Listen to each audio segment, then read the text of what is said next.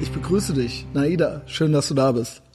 Ja, ich freue mich, dass es heute geklappt hat. Ich freue mich über die Anfrage auf jeden Fall. Mhm. Ja, so äh, wir sind hier beim ähm, Ethervox Ehrenfeld Podcast und äh, du bist mein Gast und äh, ja die Anfrage, das hat gut geklappt. Also da sage ich vielleicht am Ende noch so ein paar Sachen zu oder keine Ahnung, könnte ich auch jetzt machen. Ich habe dich spontan, relativ spontan gefragt, nachdem du einen Kommentar von mir bei Facebook likedest. Es ging um Heiko Maas. Und ähm, also du poppst immer mal wieder bei mir auf und ich verfolge dich schon so seit einer Weile. Also ich verfolge dich nicht, also bei Facebook halt, ja. ähm, und äh, ich weiß natürlich, was du machst so ein bisschen und äh, ich finde das gut. Und jetzt äh, der Kommentar, der Like zu diesem Kommentar, der war dann, da habe ich gesagt, so jetzt reicht's. Ich, ich frage sie jetzt, ja, sie hat's geliked, äh, sie äh, findet mich offensichtlich witzig und äh, bestimmt würde sie dann auch mit mir reden, so ja.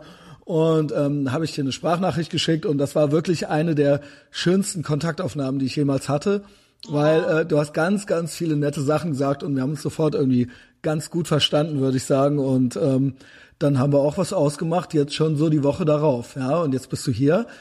Es ist Dienstagabend, äh, nachts, kurz nach 20 Uhr. Du bist sehr pünktlich, ähm, sehr zuverlässig, ja. Es gefällt mir alles sehr gut. Ähm, und äh, du hast einen langen Tag auch, ne? Wir quatschen eigentlich schon seit heute Morgen. Wann hast du? Du warst um 6 Uhr habe ich dir was geschickt. Ja, ich war so ein bisschen überrascht und dachte mir, hat er jetzt irgendwie einfach lange durchgemacht oder ist er einfach nee, nee. sehr früh wach? Ja. Ja, äh, du warst so, das war so mit eine meiner ersten, ja, du hast mir abends noch geschickt, du warst im Kino, ne? Da musst du mir gleich auch noch genau. von erzählen. Ähm, und äh, dann lag ich schon im Bett. Ich war irgendwie noch so ein bisschen, wie gesagt, es ist Dienstag. Ich war so in so einer Montagsstimmung und lag dann so ein bisschen früher im Bett. Und ich brauche nicht viel äh, Schlaf. Ich brauche sechs Stunden, dann äh, bin ich fit. Wenn ich es am Wochenende nicht übertrieben habe. Das heißt, jetzt ja. war es vielleicht so ein bisschen länger, weil ich war zweimal austrinken. Und äh, dann war ich früh wach und da habe ich natürlich als erstes sah ich deine Nachricht und so kam das dann zustande, ja. Habe ich dir natürlich ja. direkt drauf geantwortet. Und ähm, ja, wir haben uns irgendwie schon so ein bisschen ausgetauscht und so weiter. Und ich habe dir äh, schon fast einen Maulkorb gegeben. Ich habe dir gesagt, hör mal auf, so, das wird hier schon zu interessant und wir quatschen schon zu viel. Sonst ähm, hast du nichts mehr zu erzählen, ja. Äh, beziehungsweise, das kann man natürlich alles immer noch mal erzählen. Aber ich freue mich auch immer, wenn ich es dann auch irgendwie noch mal so zum ersten Mal höre, ja. Ja, klar, natürlich. Möchtest du ein bisschen, ähm, ja, ich habe deinen Namen gesagt, Naida Pintul, ne? Ähm, das war übrigens auch, das hat mich sehr gefreut, dass ich den Namen richtig aussprach direkt. Und da hast du mich auch schon gelobt, ja, da war ich direkt ganz gut drauf. So, ähm, magst du ein bisschen sagen, ich bezeichne, ich würde dich jetzt als Aktivistin und Feministin bezeichnen und ähm, Vorträge gibst du auch, ne? Genau, also sehr regelmäßig. Genau, also das ist jetzt so das, was ich erstmal so raushauen würde. Magst du so ein bisschen ähm, erzählen? Also ich keine Ahnung, so welche Generation so ungefähr und ähm, ich würde dann am liebsten so ein bisschen deine Biografie abarbeiten. Mhm. Also so ein bisschen wie und wo du aufwuchst und ähm, du hast ja einen Migrationshintergrund auch, ne? Ist richtig? Genau. Ähm, mhm, da würde genau. ich auch gern so ein bisschen was zu wissen. Vielleicht können wir ja sogar bei den Eltern ein bisschen anfangen. Also mhm, wenn klar. du möchtest, ne? Und ähm, ja, erzähl mal, ähm, wo bist du jetzt gerade? Ja, also ich bin jetzt bei mir zu Hause, habe heute mein ähm, 9 to 5, meinen Bürotag hinter mir und lebe in Heidelberg seit okay. auch schon eine ganze Weile. Hab hier halt studiert, habe mein Studium beendet vor ungefähr zwei Jahren. Also man muss sagen, ich habe sehr lange studiert. Ich habe 23 Semester studiert. wow, gönn dir. Ja. halt noch im äh, alten Studiengang im Magister und dann musste man quasi fertig werden oder man wäre gegangen worden von der Uni und dann habe ich äh, mich entschieden, lieber fertig zu werden. Ähm, bin halt, äh, ja. Hättest du es sonst nicht geschafft? Ähm, ich glaube, ich hätte noch ein bisschen so weitergemacht. Also ich brauchte so einen richtig massiven Druck. Also ich brauchte so einen absoluten Alles- oder Nichts-Abfuck-Druck weil ansonsten werden die Sachen Wie lange ist das ungefähr her? Also wie lange bist du jetzt schon im echten Leben, sag ich mal? Also mit Arbeiten und so weiter, jetzt nicht mehr auf der Uni. Also arbeiten tue ich jetzt ähm, Vollzeit seit ungefähr anderthalb Jahren. Mhm. Man muss aber auch sagen, dass ich schon zu Uni-Zeiten eigentlich fast immer gearbeitet habe. Also der Grund, dass sich das Studium auch so gezogen hat, war eben irgendwo auch der, dass ich ganz oft 30, teilweise 40 Stunden Wochen schon hatte, weil ich irgendwann so gemerkt habe, wow, also der Komfort von einem vernünftigen Gehalt oder von einem vernünftigen Honorar ähm, ist ein bisschen geiler als studieren, aber dann konnte ich mich gleichzeitig auch nicht aufraffen, richtig fertig zu werden. Und ich meine, vielleicht kennst du das, wenn man irgendwie 30 Stunden die Woche arbeitet, ähm, so ein Studium äh, kann man sich dann eigentlich fast in die Haare schmieren. Ich habe bei mir war es so, ähm, ich habe spät studiert und da bin mhm. ich eigentlich auch erst erwachsen geworden, ja, so mit äh, ja. so mit Mitte 30 eigentlich, weil da hatte ich es mir selbst ausgesucht und ich habe auch, äh, na, natürlich ist ja auch normal, dann äh, keine andere Unterstützung gekriegt. Und ich musste arbeiten, je länger ich studiert hätte, desto länger hätte ich quasi, wäre ich da nicht rausgekommen aus diesem äh, äh, Ding. Also ich hatte keine, keinen Studentenstatus in diesem Sinne. Also mhm. BAföG berechtigt war ich nicht. Äh, äh, ich habe noch nicht mal diesen Studententarif bei der Krankenversicherung gekriegt. Dementsprechend mhm. war für mich jedes weitere Semester waren für mich ein extra Kostenapparat und dementsprechend hatte ich immer Angst zu scheitern deswegen. Und deswegen habe ich das total durchgepeitscht. Also das tat mir gut, weil ich ursprünglich mal so als jüngerer Mann äh, tickte ich ähnlich so. Ja. Mhm. Also dass ich dann eher so, ne, äh, wenn es nicht wehgetan hat, dann habe ich es nicht gemacht. Und dadurch, das war dann wirklich erst so mit Anfang Mitte 30 bin ich wirklich erst so, habe ich dieses Bewusstsein bekommen, dass man es ja irgendwie für sich macht. Genau. Ja. Was hast du denn studiert, wenn ich fragen darf?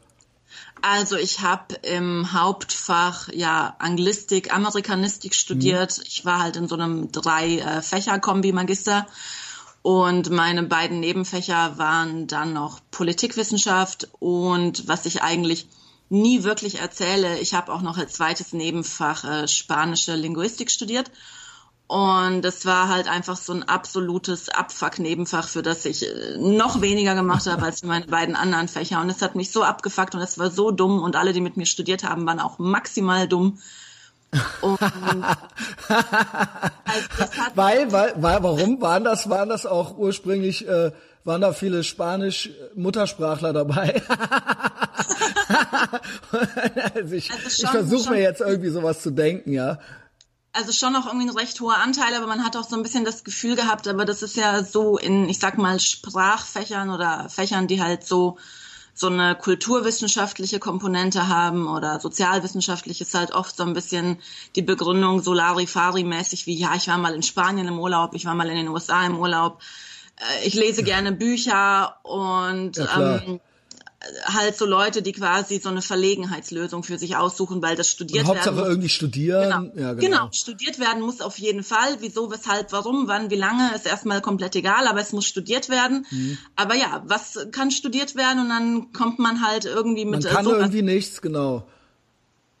Genau, richtig. Und dann war man halt einfach irgendwie immer mit so, so Schmalspurhirnen irgendwie an der Uni. Aber war oh. das bei Spanisch, du meintest Spanisch war speziell? Also ich hatte das Gefühl, dass die Leute da noch ein Tick planloser waren und noch ein Tick orientierungsloser und ähm, dass sich da auch in keinem Seminar irgendwie zum Beispiel bemüht wurde, wirklich mal ein Seminar richtig auf Spanisch abzuhalten. Also noch nicht mal dann irgendwie in den Hauptseminaren. Da sollte auch immer Deutsch gesprochen werden. Die Leute wollten teilweise die Bücher nicht auf Spanisch lesen. Also das äh, war ein bisschen komisch irgendwie. War es denn bei dir genauso ein Verlegenheitsding ursprünglich mal vor 23 Semestern? Oder hast du, naja, ich meine, äh, keine Ahnung, als jüngerer Mensch, da ist man da ja noch so äh, irgendwie so. Also würdest du es jetzt vielleicht auch anders entscheiden oder würdest du sagen, so das war schon das Studium, was ich auch machen wollte? Ja, das ist tatsächlich eine ganz gute Frage. Also ich meine, ähm, im Prinzip habe ich schon das Gefühl, dass es für mich äh, größtenteils ganz gut gepasst hat. Gegen Ende war es schon ein bisschen so, ich wollte es wirklich nur noch fertig haben, weil klar, nach 23 Semestern so die Luft ist einfach raus. Also da macht einem nicht mehr so mega viel Freude dran, aber ich denke jetzt mal rückblickend, wenn ich nochmal irgendwie entscheiden müsste, was ich, äh, was ich wähle, ich hätte vielleicht Politik als Hauptfach gemacht, meinetwegen. Mhm. So, also das, hätte, das gefiel dir schon. Also ich meine, du bist ja jetzt auch mehr oder weniger politisch äh, aktiv und interessiert, ne? Genau, genau. Und Politikwissenschaft war dann tatsächlich so ein Fach, für das ich schon mehr gemacht habe, als ich hätte tun müssen und wo ich schon so ein bisschen hintersteigen konnte und dahinter stehen konnte gerne gelesen habe, auch mal nach den Seminaren noch bisschen irgendwie in der Bib geblieben bin und irgendwie gestöbert habe und so. Und das war dann eigentlich immer ganz cool. Und wenn ich das jetzt so als Hauptfach gehabt hätte, glaube ich, hätte mir das besser getan als dieses ganze spanische Linguistikgedöns. Und das hätte ich dann einfach irgendwie so ne, weggehauen. Und ja, aber also Povi war schon wirklich ein Ding, das ich größtenteils auch gern gemacht habe. Auch so politische Theorie hat mir immer total viel Spaß gemacht. Internationale Beziehungen, also das war eigentlich schon ganz cool. Mhm. Und ja, also jetzt wird mich natürlich interessieren, wie du zu so einem politischen Menschen eigentlich geworden bist. Ja, also da gibt's ja eine Vorgeschichte. Vielleicht mhm. äh, ist das ja auch noch mehr geworden mit der Zeit und du hast es dann irgendwie erst, wann erst gemerkt und früher war es dann vielleicht eher so ein persönlicher äh, Bezug und dann irgendwann hast du gemerkt, oh mein Gott, das hat ja was mit Politik zu tun oder so. Ähm, ich äh, höre bei dir, aber korrigiere mich, du bist ja mhm. keine gebürtige Heidelbergerin, ne? Das stimmt, genau. Also ich höre so einen leichten fränkischen Twang. Ist das richtig? oder nein? Das ist ganz witzig, weil das vermuten tatsächlich einige. Ich roll das eher, aber das ist mehr so ein Überbleibsel meiner Muttersprache, okay. die halt sehr problematisch ist. Wo bist also, du geboren? Also geboren bin ich tatsächlich äh, zu Zeiten Jugoslawiens, also als Jugoslawien okay. noch existierte, im Land, das heute Bosnien-Herzegowina ist. Mhm. Also bin 86 geboren, werde jetzt bald 33 und bin dann, als ich fünf war oder kurz vor meinem sechsten Geburtstag eigentlich, bin ich dann vor oder so beim Ausbruch des Bürgerkrieges dann nach Deutschland gekommen mit meinen Eltern. Ja, ähnlich wie bei Sanna. Genau, also Sanna ähm, kenne ich ja auch persönlich, wir ja. sind ja befreundet und da kenne ich ihre Geschichte natürlich auch ja, ein bisschen. Also genau. nicht witzig, sondern interessant, ja. Das ist ja dann irgendwie so ähnlich, so ein bisschen. Ja, also da sind auf jeden Fall äh, gewisse Parallelen da und ähm, ja, dann sind wir halt. Aber also ja. äh, genau, ich würde eigentlich noch gerne wissen, ich würde da nicht so ger gerne, beziehungsweise ich würde gerne nicht so schnell durchhuschen. Ja, die klar. ersten fünf Jahre, weil mit fünf kann man sich schon erinnern eigentlich. Auf jeden Fall. Ne? Also ähm, ich denk mal so ab so drei, vier, fünf, da kriegt man das dann schon irgendwie so mit. Ähm, wie erinnerst du dich daran? Also ich weiß noch, dass wir ja, dass meine Eltern dann irgendwann äh, beschlossen haben oder dass mein Vater halt meinte, ja, es ist halt irgendwie klar, dass es jetzt Krieg geben wird und dass wir weg müssen. Das haben die zu dir auch gesagt, so? Also das haben die zu mir auch gesagt, also das weiß ich noch. Und ich habe damals natürlich, so Krieg war für mich so ein abstrakter Begriff, also ja. das war ja für mich jetzt nichts Klar. Greifbares und also man wusste halt, es muss was Schlimmes sein, aber man hat es halt nicht wirklich verstanden. Hast du Geschwister? Ich habe einen Bruder, der anderthalb Jahre jünger ist. Okay, der war ganz klein dann, ja. Genau, also der war richtig klein noch und also der war halt so, ja, ja. nicht mal Drei, vier Jahre. Ja, vier, ja. Genau, also so unter vier Jahre alt und dann sind wir nach Deutschland gegangen. Wir haben uns das Westmünsterland ausgesucht, weil wir da schon Verwandte hatten. Also es äh, gab schon ähm, aus meinem erweiterten Familienkreis äh, Verwandte, die eben als Gastarbeiter nach Deutschland gegangen waren, also schon noch deutlich länger in Deutschland waren. Und das war so, ich weiß jetzt nicht, ob es dir was sagt, wenn ich dir die, die, die Städte sage. Also so ja, aber das, die, die Gegend, das sagt mir natürlich schon ja, was. Genau, ja. Also Weißborken, Coesfeld, so die Ecke Westmünsterland okay, eben. Ja, keine Ahnung, aber genau. okay, ja, Münsterland, da kann ich was mit anfangen. Ja. Sag mal, äh, also ihr habt und ganz normal ist ja klar, du wuchst also quasi auch jugoslawisch aus, sag, äh, auf, sage ich mal, oder sprachlich war dann, was ist Bosnisch für eine Sprache? Wahrscheinlich. Also es ist so, ähm, diese Trennung zwischen Bosnisch, Serbisch, Kroatisch ist eine politisch sehr motivierte. Das ist halt in dem Sinne keine natürliche Trennung weil ähm, Bosnisch, Serbisch, Kroatisch Sprecher können sich komplett austauschbar untereinander okay. unterhalten. Also die Sprache hieß halt zu Jugoslawiens Zeiten einfach Serbokroatisch. Okay. Und ähm, die Unterscheidungen zwischen diesen drei Sprachen sind eher ja dialektaler Natur, wenn man so möchte. Also Kroatisch ähm, ist so ein bisschen bemüht sich um so einen gewissen Sprachpurismus und die Sprache von, äh, ich sag mal, ausländischen Einflüssen sauber zu halten. Das ist gerade so ein bisschen so eine politisch motivierte Entscheidung. Serbisch ähm, wird halt äh, kyrillisch geschrieben, also das hat nicht die lateinische Schrift, also sondern Russisch eher, ja. Genau, also ähm, das gleiche Schriftsystem ähm, mit ein paar Unterschieden, aber basically halt schon das.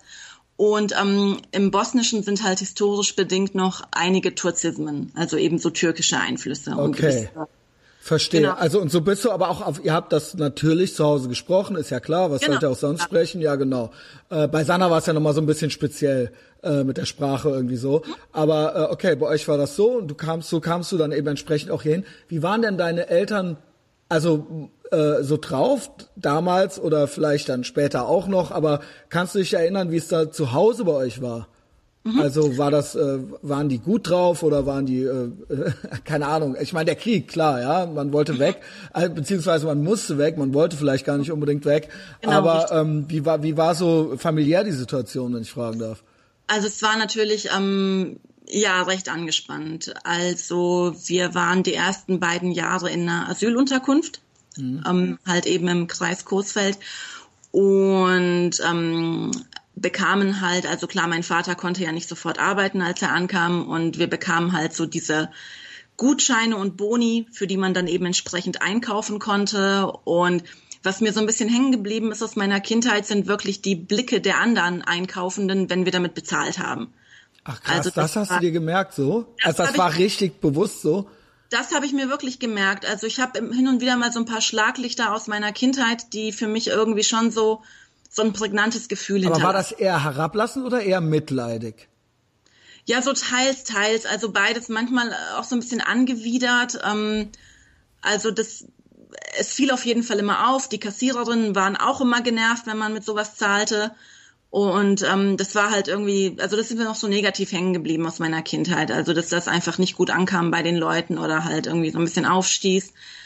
Und ja, also wir waren halt in so einer Asylunterkunft ja, wolltest du noch was ja, fragen? Ja, bei euch zu Hause. Ich frage mich einfach, ich würde gern wissen, wie deine Eltern so drauf waren. Einfach, ich glaube, dass das wichtig ist, um mhm. zu verstehen, wie du drauf bist. Also bilde ich mir jedenfalls ein. Vielleicht kommen deine Einflüsse ja auch ganz woanders her, aber irgendwie sind es dann ja doch immer die Eltern. Also wart ihr gläubig? Wart ihr, gab's irgend, ne? also wie oder woran erinnerst du dich noch in Kroatien? Wie war das als ganz kleines Mädchen da? Nicht in Kroatien, in Bosnien, Bosnien. ja, Serbokroatisch, gut. Ich schmeiße es alles durcheinander. In Jugoslawien damals, ja. Ähm, wie sind, wie ist, wie sind die mit dir umgegangen? Spielte das irgendeine Rolle, dass du ein äh, Mädchen bist oder irgendwie sowas, ja? Also so, das wird mich ganz, weil dann sind wir ja ganz schnell hier und dann geht's ja, glaube ich, so ein bisschen zack zack. Aber ich glaube, das sind ja dann doch so ganz prägende Jahre irgendwie, ja. Ich will dich aber jetzt auch nicht verhaften, da jetzt irgendwie dir was auszudenken. Nee, klar, also es ist halt so, dass ich die ältere von uns beiden war und meine Eltern, aber vor allem auch mein Vater insofern keinen Unterschied gemacht haben, also in dem Punkt zumindest nicht, als das irgendwie klar war, dass ich jetzt nicht aufwachse, um irgendwie früh zu heiraten und äh, irgendwie in der Küche zu stehen. Also das war halt irgendwie immer ganz klar. Wir sind halt, als wir noch in Bosnien gelebt haben, da haben wir im Haus der Eltern meines Vaters gelebt. Also das war damals auch durchaus noch so üblich, dass wenn eine Frau einen Mann heiratet, die Frau eben zum äh, zu den Eltern des Mannes zieht. Also das heißt, mein mhm. Vater ist in dem also Sinne. So traditionell waren die schon. Genau, also ja. so traditionell war das dann schon. Ähm, und ähm, mein Großvater hat mir super früh Lesen beigebracht. Also mit drei Jahren konnte ich schon lesen okay. und schreiben. Das finde ich schon interessant jetzt, ja. Genau, also das Aber war. Bist du hochbegabt oder bist du besonders schlau? Ja. Also hochbegabt, ich glaube, würde ich mir selber nicht so gern anhaften. Aber hast du mal getestet? Ähm, ich habe schon mal einen IQ-Test äh, gemacht. Auch ich bin da fasziniert von. Ja, alle sagen mir immer, das äh, heißt nichts, das bedeutet nichts, aber ich glaube, irgendwie so ein gewisses Muster kann man dann doch schon erkennen. Ja? Also genau, ich sag mal, gewisse kognitive Fähigkeiten sind ja. vielleicht vorhanden, aber ich will das Ergebnis jetzt auch nicht. Okay, egal. Äh, genau, pushen. Also auf jeden Fall. Aber du hast mit drei lesen und schreiben gelernt, das ist ja schon genau, beachtlich. Genau, ja? genau. Also ich konnte sehr früh lesen und schreiben und meinem Vater war dann schon irgendwie klar, ja, okay, hier kann man vielleicht irgendwie ansetzen und sie fördern. Hm. Und entsprechend war halt irgendwie immer klar, dass ich nicht so ein klassisches Hausfrau-Dasein irgendwie führen werde. Und ich wurde halt immer sehr gepusht. Also ich Aber das war ist halt ja auch nicht jeder Vater äh, da ganz normal so drauf, dass er das dann sagt. Manche hätten vielleicht auch gesagt, oh ja, jetzt, äh, wer, wer weiß, wer vielleicht will die jetzt womöglich noch irgendwas von ihrem Leben oder so, ja. Also das müssen wir jetzt mhm. gleich mal unterbinden oder sowas. Aber das war anscheinend nicht so, ja. Nee, das war überhaupt nicht so. Also mein Vater war auch in dem Punkt nie irgendwie so ein äh, Traditionalist, als dass er jetzt gesagt hätte, naja, sie ist ein Mädchen und deshalb sind die Rollen für sie später klar. Also mhm. es war schon immer irgendwie klar, ähm, auch schon als ich dann eingeschult wurde, nach einem Jahr konnte ich besser Deutsch als meine deutschen Mitschüler. Nice. Und also da war schon, also mein Vater fing da schon an mit, ja, du wirst später studieren, wir werden dir das Studium irgendwie Ach, das unter ja, ermöglichen. Okay. Genau, also das war schon irgendwie immer klar. Also das, also Bildung war bei uns Und immer. Und deine Mutter, die war dann eh so, also sie waren sich immer einig oder? Also über mich und meine Laufbahn waren die sich schon mal tatsächlich okay. sehr. Also meiner Mutter war auch klar, dass ich jetzt nicht irgendwie so ein Hausfrauchen-Dasein irgendwie führen werde. Okay. Und irgendwie äh, acht Kinder kriegen Es gibt werden. ja, es gibt auch Mütter, die dann auf einmal ganz äh, Genau. komisch werden, ja. Also so ist es ja nicht, dass es dann immer nur vom Vater ausgeht. Genau, genau, das gibt's auch, aber in dem Punkt waren die sich irgendwie super früh einig, dass ich ähm, auf jeden Fall gefördert gehöre. Aber es ist natürlich auch so ein bisschen schwierig und es gab ja eben diesen Cut in meinem Leben, als ich nach Deutschland kam, dass wenn du halt irgendwie ein Flüchtling bist, die die Möglichkeiten, wie du deine Kinder fördern kannst, natürlich auch so ein bisschen beschränkt sind. Also die konnten mich ja jetzt nicht irgendwie auf eine krasse Musikschule schicken oder irgendwie sonst irgendwas Außerschulisches. Die hatten ja beide Hände voll zu tun, damit irgendwie ne, sich überhaupt mal über ihre Rechte zu informieren, Behördengänge, wie schaffen wir es, dass wir in Deutschland bleiben können langfristig. Also das waren so ein bisschen die Sachen. Und als meine Eltern eine Arbeitserlaubnis hatten, die haben ja auch Tag und Nacht gearbeitet, muss man Also sagen. auch wie, ja, ich will es jetzt nicht immer, ich habe natürlich diesen Sanna-Podcast noch so ein bisschen im Kopf, du bist natürlich die ganz eigene, aber ich höre, ich sehe immer eben Parallelen, ja. Ähm, Mhm, klar. ne, eben dieses Arbeiten, Arbeiten, Arbeiten und dann eben steht das natürlich erstmal im Vordergrund. Ja, Genau. äh, also euer Status war dann ganz normal Asyl. Was heißt normal? Also im Sinne von, ihr wart Asylanten, ja? Sagt man das Genau, so? richtig. Ja. Genau, also wir waren entsprechend asylberechtigt, haben Asyl erhalten. Dann, als der Krieg vorbei war, hätten wir natürlich auch zurückgemusst. Ähm, aber meine Eltern haben da irgendwie mehrfach rechtliche Schritte eingelegt und dann bekamen wir irgendwie eine Befugnis und irgendwelche komischen Aufenthaltstitel. Und irgendwann bekamen wir dann halt auch so eine dauerhafte Aufenthaltsgenehmigung. Okay, schön, dass du da bist. Ja, ich bin auch froh, dass ich nicht zurück nach Bosnien musste. Also das mm, hätte mir, glaube ich, auch überhaupt nicht gut getan. Und Spielte Ja. Religion irgendeine Rolle bei euch oder äh, auf au- jeden Fall, Okay. auf jeden Fall spielt welche, Religion. wenn ich doof fragen darf? Ähm, also es ist halt so, meine Mutter ist äh, Kroatin und ja katholisch Christin, ja. und genau, mein Vater ist halt eben Bosniake und Moslem und es war Okay. aber irgendwo immer klar und das merkt man schon an der Namenswahl für ähm, meinen Bruder und mich, ähm, dass also wir haben beide islamische Vornamen bekommen und mein Vater setzt halt voraus, dass in der Familie der Mann natürlich der Herr im Haus ist und der vorgibt, wie die Kinder erzogen werden, der die Namen vorgibt. Also das war komplett klar, ja. Und da gab es auch keine Widerrede. Mhm. Auch hier wieder so traditionell dann doch schon. Also das mochte er Dann schon so haben, ja. Genau, so traditionell dann doch schon. Und es war jetzt halt irgendwie klar, es gibt ein Familienoberhaupt im Haus, auf das man irgendwie hören muss.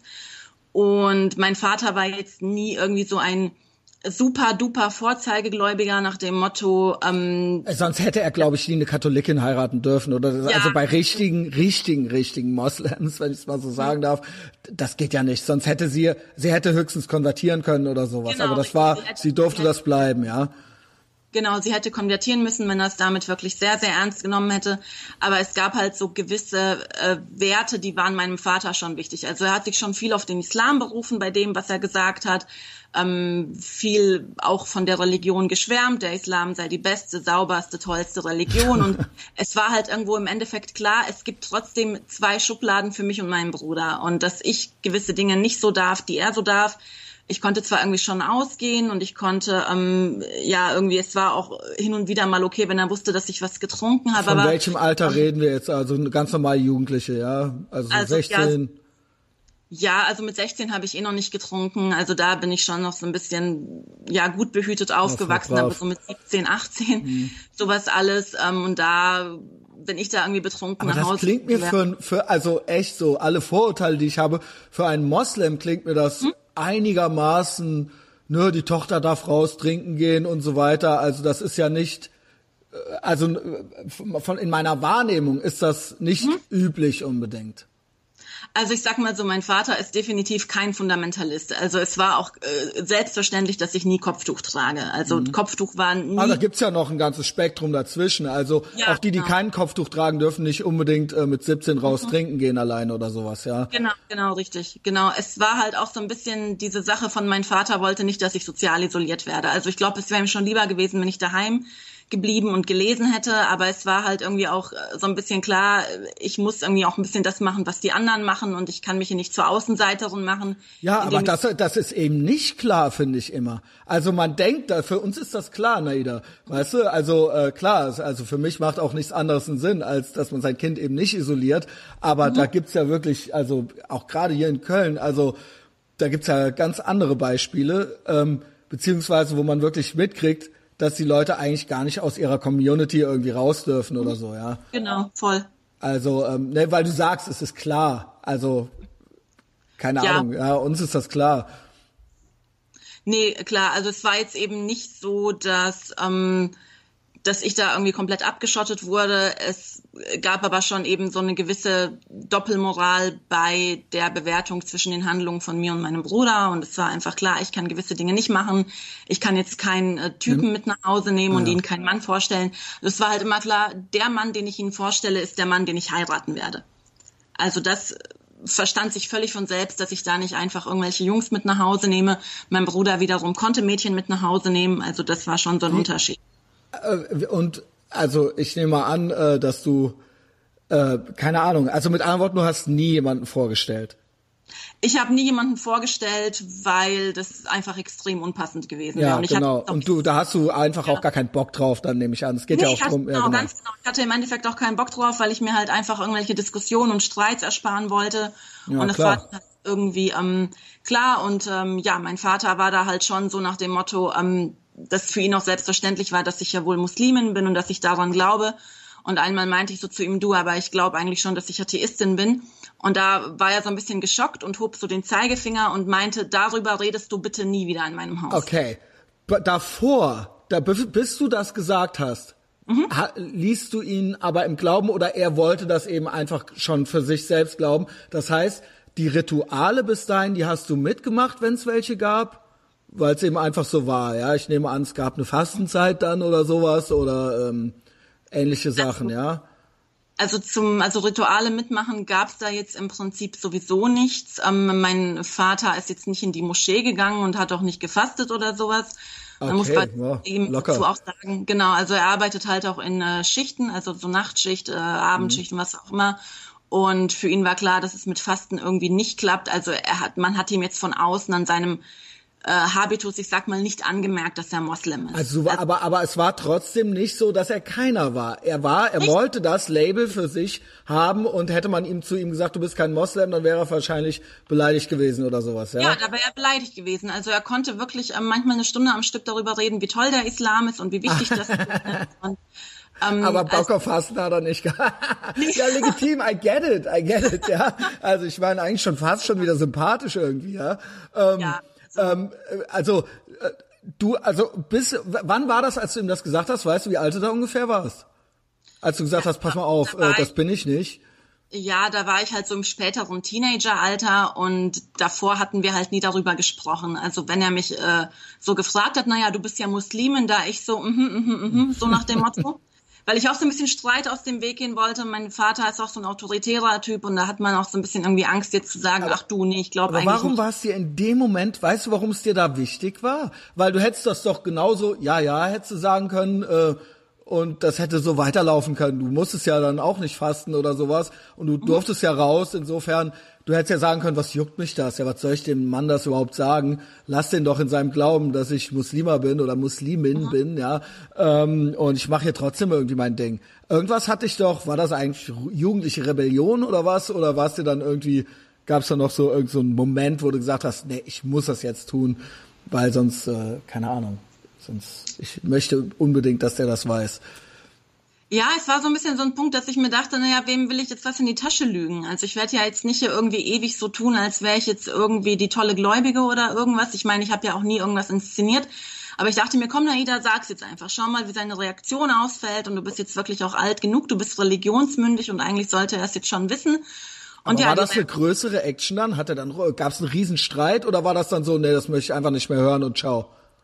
Also es war erstmal einfach so ein ziemlicher Schock und man hat schon gemerkt, dass es ihm was ausmacht, dass ich das sage. Und dann hat er mich halt so mit so einer Drohgebärde eben angeguckt und meinte, dass ich das nie wieder sage, ähm, weil das ist, ist sein Haus.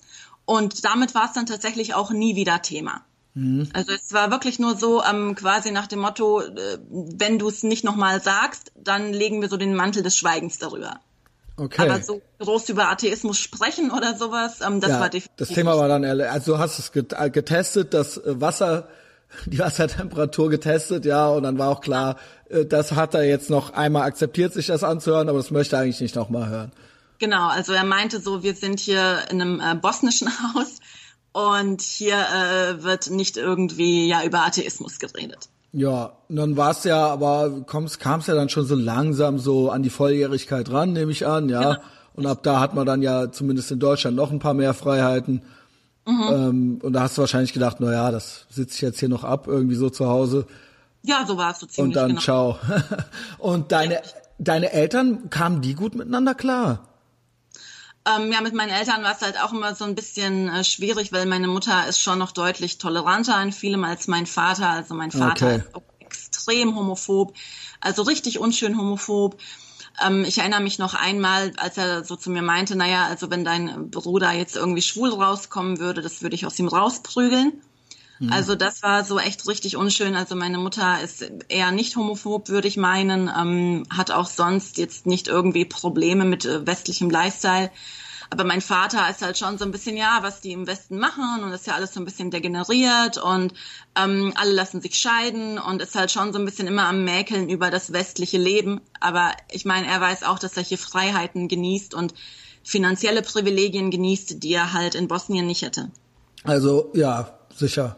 Ja, ja, das ist ja oft manchmal so ein bisschen so ein Paradoxon, ja. Also man kultet dann irgendwie noch so, dass den eigenen, die eigene Heimat, die alte, so ein bisschen ab. Und ich verstehe genau. das auch, dass man da so ein bisschen Nostalgie hat oder sowas, aber eigentlich so unbedingt zurück möchte man nicht mehr, ja. Nee, also ich kenne das auch von Leuten aus anderen, auch, auch Italiener, alles mögliche, ja. Also ja, genau, sind dann auch irgendwie froh, dass sie nicht mehr in Sizilien sind, ja. also ja, ist doch so, ja, da funktioniert halt nichts, ne. Ja, voll. Ähm, ja.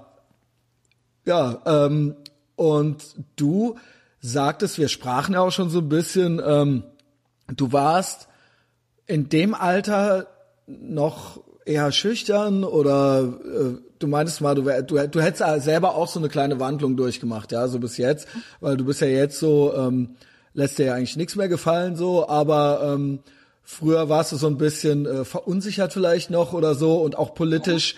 Ähm, spielte Politik schon eine Rolle zu der Zeit? Nee, also überhaupt nicht. Ähm, also bis ich, ich würde sagen 2021. Oder überhaupt Aktivismus war, oder sowas oder überhaupt irgendwie was, ein Interesse in irgendeine Richtung? Null, gar nicht. Also so bis ich 2021 war, würde ich sagen, war ich ein doch schon sehr unpolitischer Mensch. Also ich hatte eher so ein paar äh, hier und da populistische Meinungen. Aber was denn? Wie interessant. Ähm, ja mal so ein bisschen irgendwie liberalere Meinungen. Also es okay. war so ein, so ein buntes Potpourri, wie es mir halt gerade so kam, aber nichts davon war fundiert. Also ich hatte nichts davon irgendwie von dem, was ich glaube. Aber das ist normal in dem Alter. Also ich glaube, dass es bei fast, also wenige sind da wirklich schon so richtig fertig und wissen auch irgendwie schon alles. Ja, also. Ja, das ist klar. Ja. Genau, also es war dann auch nicht schlimm und dann mit 2021 äh, fing bei mir diese Politisierung tatsächlich über so eine Musikschiene an. Also ich äh, fing Was war halt das für so, Musik? Ähm, das war halt Hardcore-Punk. Nice. Ähm, da fing das so ein bisschen an, dass ich so die ersten äh, Sachen für mich entdeckt habe und das waren dann ja teilweise auch politische Texte und ja, also so kam das dann ganz, ganz langsam in Gang. Und ich wurde dann erstmal so die ersten zwei, drei Jahre mehr so klassisch link sozialisiert mit so den ganz klassisch linken Vorstellungen auch. Ich hatte zum Beispiel auch vom Nahostkonflikt überhaupt keine Ahnung, aber es war irgendwie ganz klar, man ist pro Palästina. Das wollte ich mich gerade fragen. Was heißt ja. hier in diesem Falle klassisch links, ja? Mhm. Ähm, weil, ja, genau, klassisch links heißt eigentlich pro Palästina, so, ja. Also, ähm, also es war dann eben nicht die, das antideutsche Spektrum, sondern so nee, das anti, anti-imperialistische, ja. Genau, richtig, ganz ähm, genau. Gegen Amerika, ja, und, ähm, ja. Genau, richtig. Also gegen voll. Unterdrückung auch immer, ja. Ja, man hatte natürlich irgendwie auch ähm, äh, keine keine packbaren Begriffe. Also ich hatte auch keine Begriffsschärfe. Ich habe mich dafür auch nicht interessiert. Ich hatte so ein paar Schlagwörter irgendwie zur Verfügung und ja, Palästina wird halt irgendwie unterdrückt und ähm, die Israelis sind so übermächtig und es war so diese David-Goliath-Narrative, der ich aufgesessen bin und die ich so von linken Kreisen kannte und das hat für mich damals Sinn ergeben. Aber hätte man mich gefragt, ja, hey, woran machst du das fest? Ich hätte keine fünf Sätze dazu sagen. Ja, das war ja einfach so, auch so, ich sag mal, ich kenn's ja selber, ich bin ja äh, äh älter als du Und das war ja auch zu meiner Zeit schon so, beziehungsweise als ich in dem Alter war. Und das war ja auch bei den 68ern schon so, dass der Pali-Schal halt eben so, ne, also oder beziehungsweise, ne, so äh, in, in, den, in den 70er Jahren in irgendwelchen ähm, Raffkreisen oder so, die, der Palästinenser-Schal war ja da so das Accessoire so. Mhm, mhm, voll, voll. Also ich kannte es, wie gesagt, auch aus den IJZs und so weiter. Das war, ich habe mir da als 15-, 16-Jähriger gar nichts beigedacht. Ich kannte nur diesen Lappen. Und mhm. äh, ich wusste gar nicht, was der bedeutet. Ich wusste, dass das ein Palituch ist, aber das äh, hatte ich da zu diesem Zeitpunkt noch nicht verinnerlicht. Und ich dachte, das wäre einfach ein nices linkes Accessoire. Ja, ja also genau. Nein, ich wusste einfach, ich war ein Kind, ja. Voll. Ja, genau wie ein Parker dachte ich, ja, das ist eben das Tuch dazu und so weiter, ja, das macht man sich halt dann um den Hals. Und dann gibt's noch, äh, was weiß ich, Doc Martens oder so, das ist dann eben was für die Füße. Ja, mhm. Nee, klar, also so ging es mir halt so ziemlich auch. Ähm, und ich habe das halt einfach als so ein linkes Symbol gesehen, mich natürlich auch nie mit der Geschichte hinter irgendwas mhm. befasst.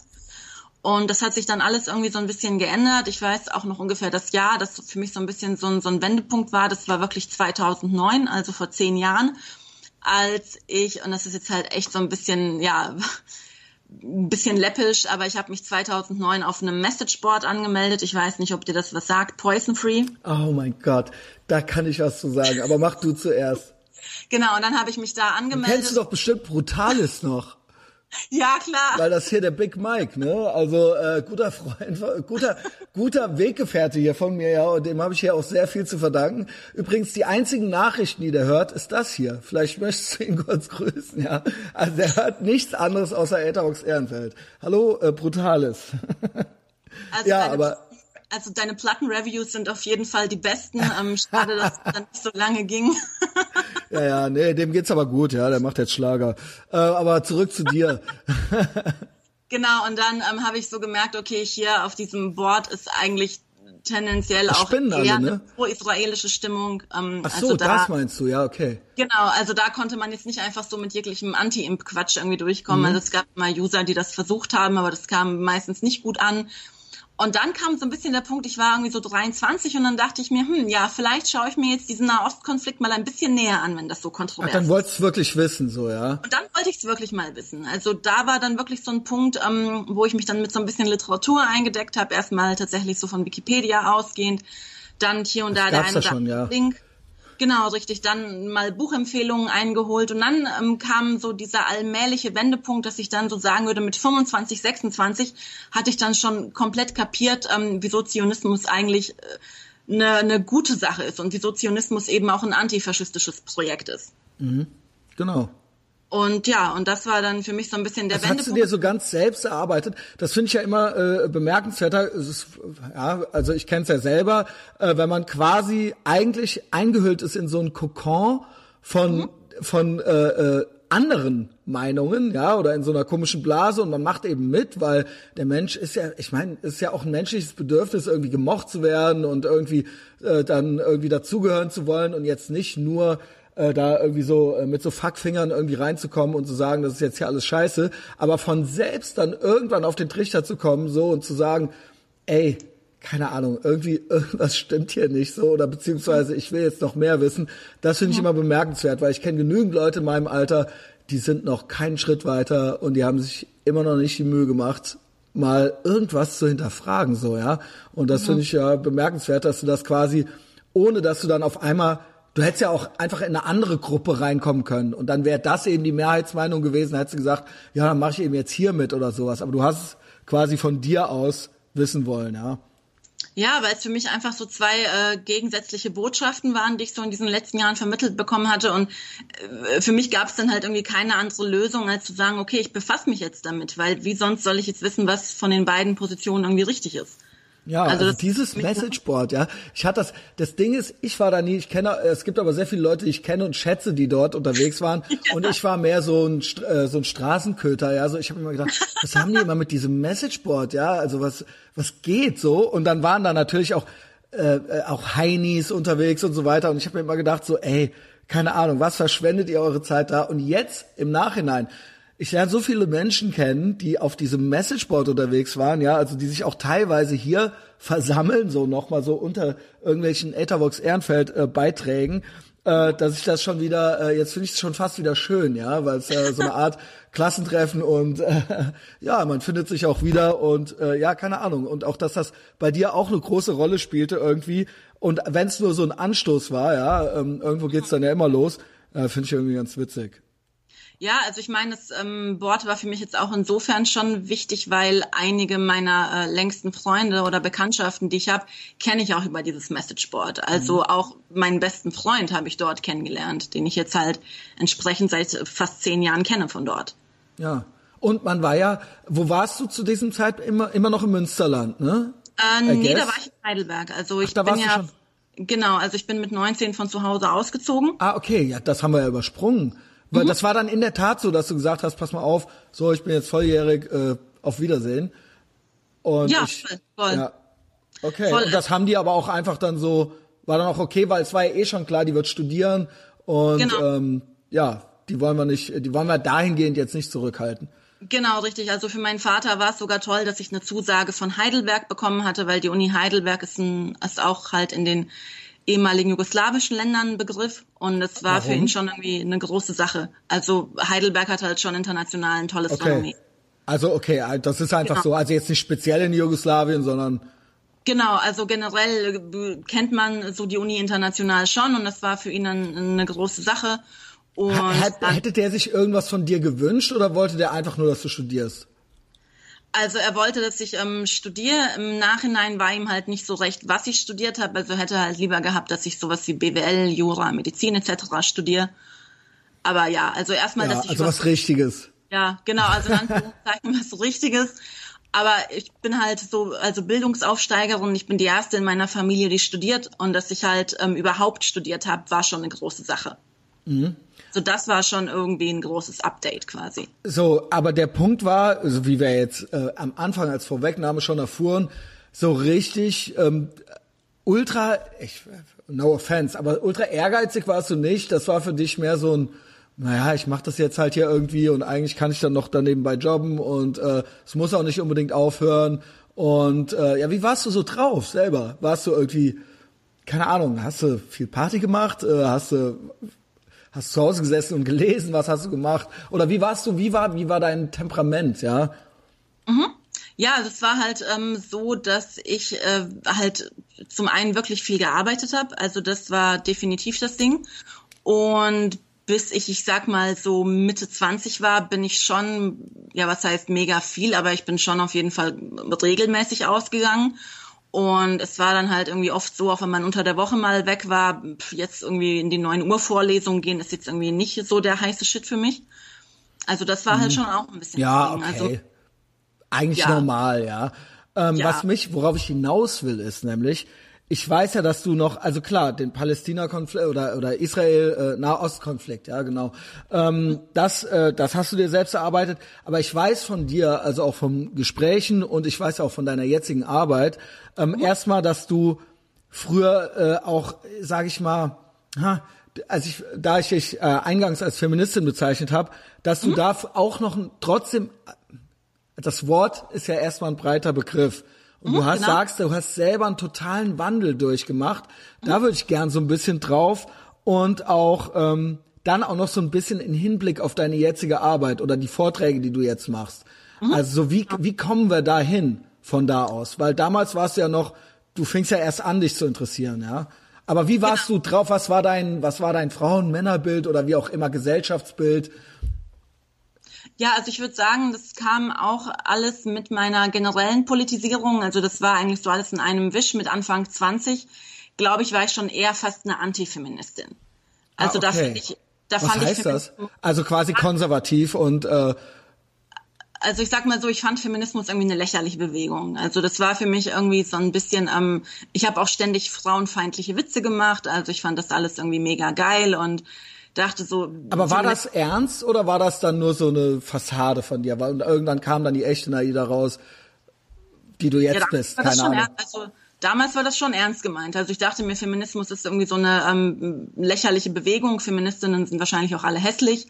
Mhm. Und ähm, ich hatte halt mich nie wirklich mit Feminismus auseinandergesetzt und hier und da ein paar Sachen aufgeschnappt. Also eigentlich so ähnlich, fast könnte man sagen, wie mit der Palästina-Sache. Also man hört einfach irgendwie ein bisschen was hier und da und dann nimmt man sich das so mit, aber kann nicht begründen, wieso man so denkt. Mhm. Und Doch, dann, also ich, also keine Ahnung, ich will dir jetzt nicht unterstellen, aber ich könnte mir denken, warum Menschen so denken. Ich habe auch schon so gedacht.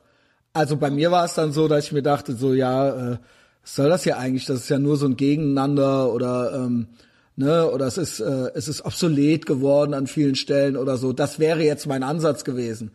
Mhm. Oder es ist albern, viele Sachen sind albern, wobei wir wobei ich dann irgendwann gemerkt habe, dass ich damit einen sehr modernen westlichen Feminismus meine, der ja mhm. vielleicht gar nicht äh, so universal ist, ja, aber das ist ja unsere sehr, äh, sag ich mal, eurozentrischer Blick darauf, ja.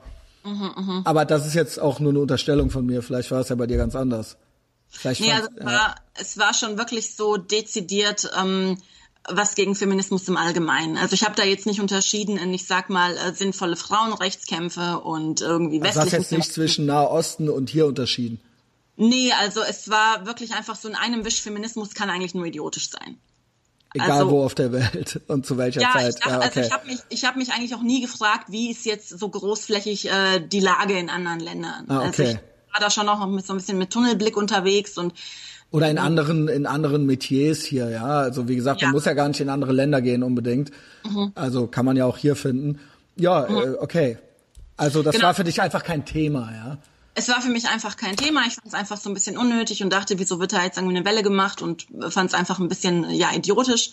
Und dann, als ich mich eben so ein bisschen anfing zu politisieren, mich auch eben mit dem Nahostkonflikt mehr auseinandersetzte, ähm, fing auch diese Beschäftigung äh, mit Feminismus an. Und ähm, dann so mit Mitte 20 würde ich meinen, dass ich schon ja Feministin war, mich auch so nannte ähm, teilweise immer noch ein bisschen Probleme mit Begrifflichkeiten hatte oder Feminismus so auseinander zu klamüsern in verschiedene Strömungen, Geschichte und sowas. Aber es war halt irgendwie, ich hatte so ein Basic-Verständnis von Feminismus und fand das erstmal gut. Aber es war auch ein Label, was du dir gerne gegeben hast. Wo du dann ja, nicht mehr so eine Berührungsangst hattest irgendwie.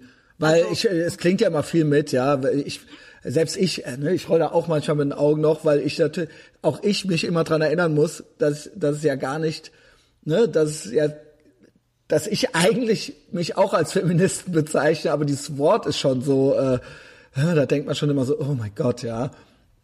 Ist ja. sehr, sehr, sehr, sehr vorbelastet, ja.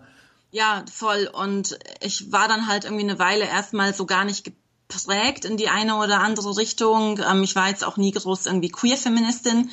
Und dann vielleicht nochmal so ein krasser Wendepunkt kam für mich 2015 als ich hier in Heidelberg ähm, bei der Organisation des Ladyfests geholfen habe. Und das Ladyfest ist halt so ein wirklich einschlägig äh, queer-feministisches Festival. Und da waren dann schon so ein paar Sachen, wo ich dachte, ähm, also irgendwas stimmt hier nicht. Also irgendwas ist hier richtig weird und komisch und hier gehen komische Dinge vor sich und man will sich nicht damit assoziieren das war dann irgendwie zum Beispiel, ich, ich kann ja gerne irgendwie mal ein paar Beispiele raus. Ich, ich schmunze schon, ich weiß, das ist eigentlich gar nicht witzig. naja, aber man kann ja auch ein bisschen Spaß damit haben, so, ja, also. Ja. Erzähl, ja. ja. Und dann saß ich halt irgendwie so, also man muss sagen, wir hatten dann ähm, bei der Orga jedes Wochenende Plenum und einmal äh, oh saß ich Gott. dann halt so im Plenum. Und wir haben uns jedes Mal ähm, Plenum unserem, alleine schon, ja. ja das ist immer, da kann nichts mehr rauskommen. Ich kenne es ja, ja. Da kommt da kommt, das ist, oh, oh, da kriege ich jetzt schon, da, das, da, nee, ja, das ist überhaupt. Viel, es wird ja alles noch viel, viel besser. Und dann haben wir uns halt jede Woche getroffen, um die ganze Orga zu besprechen. Und wir mussten uns vor jedem Plenum mit unserem Pronomen vorstellen. und irgendwann,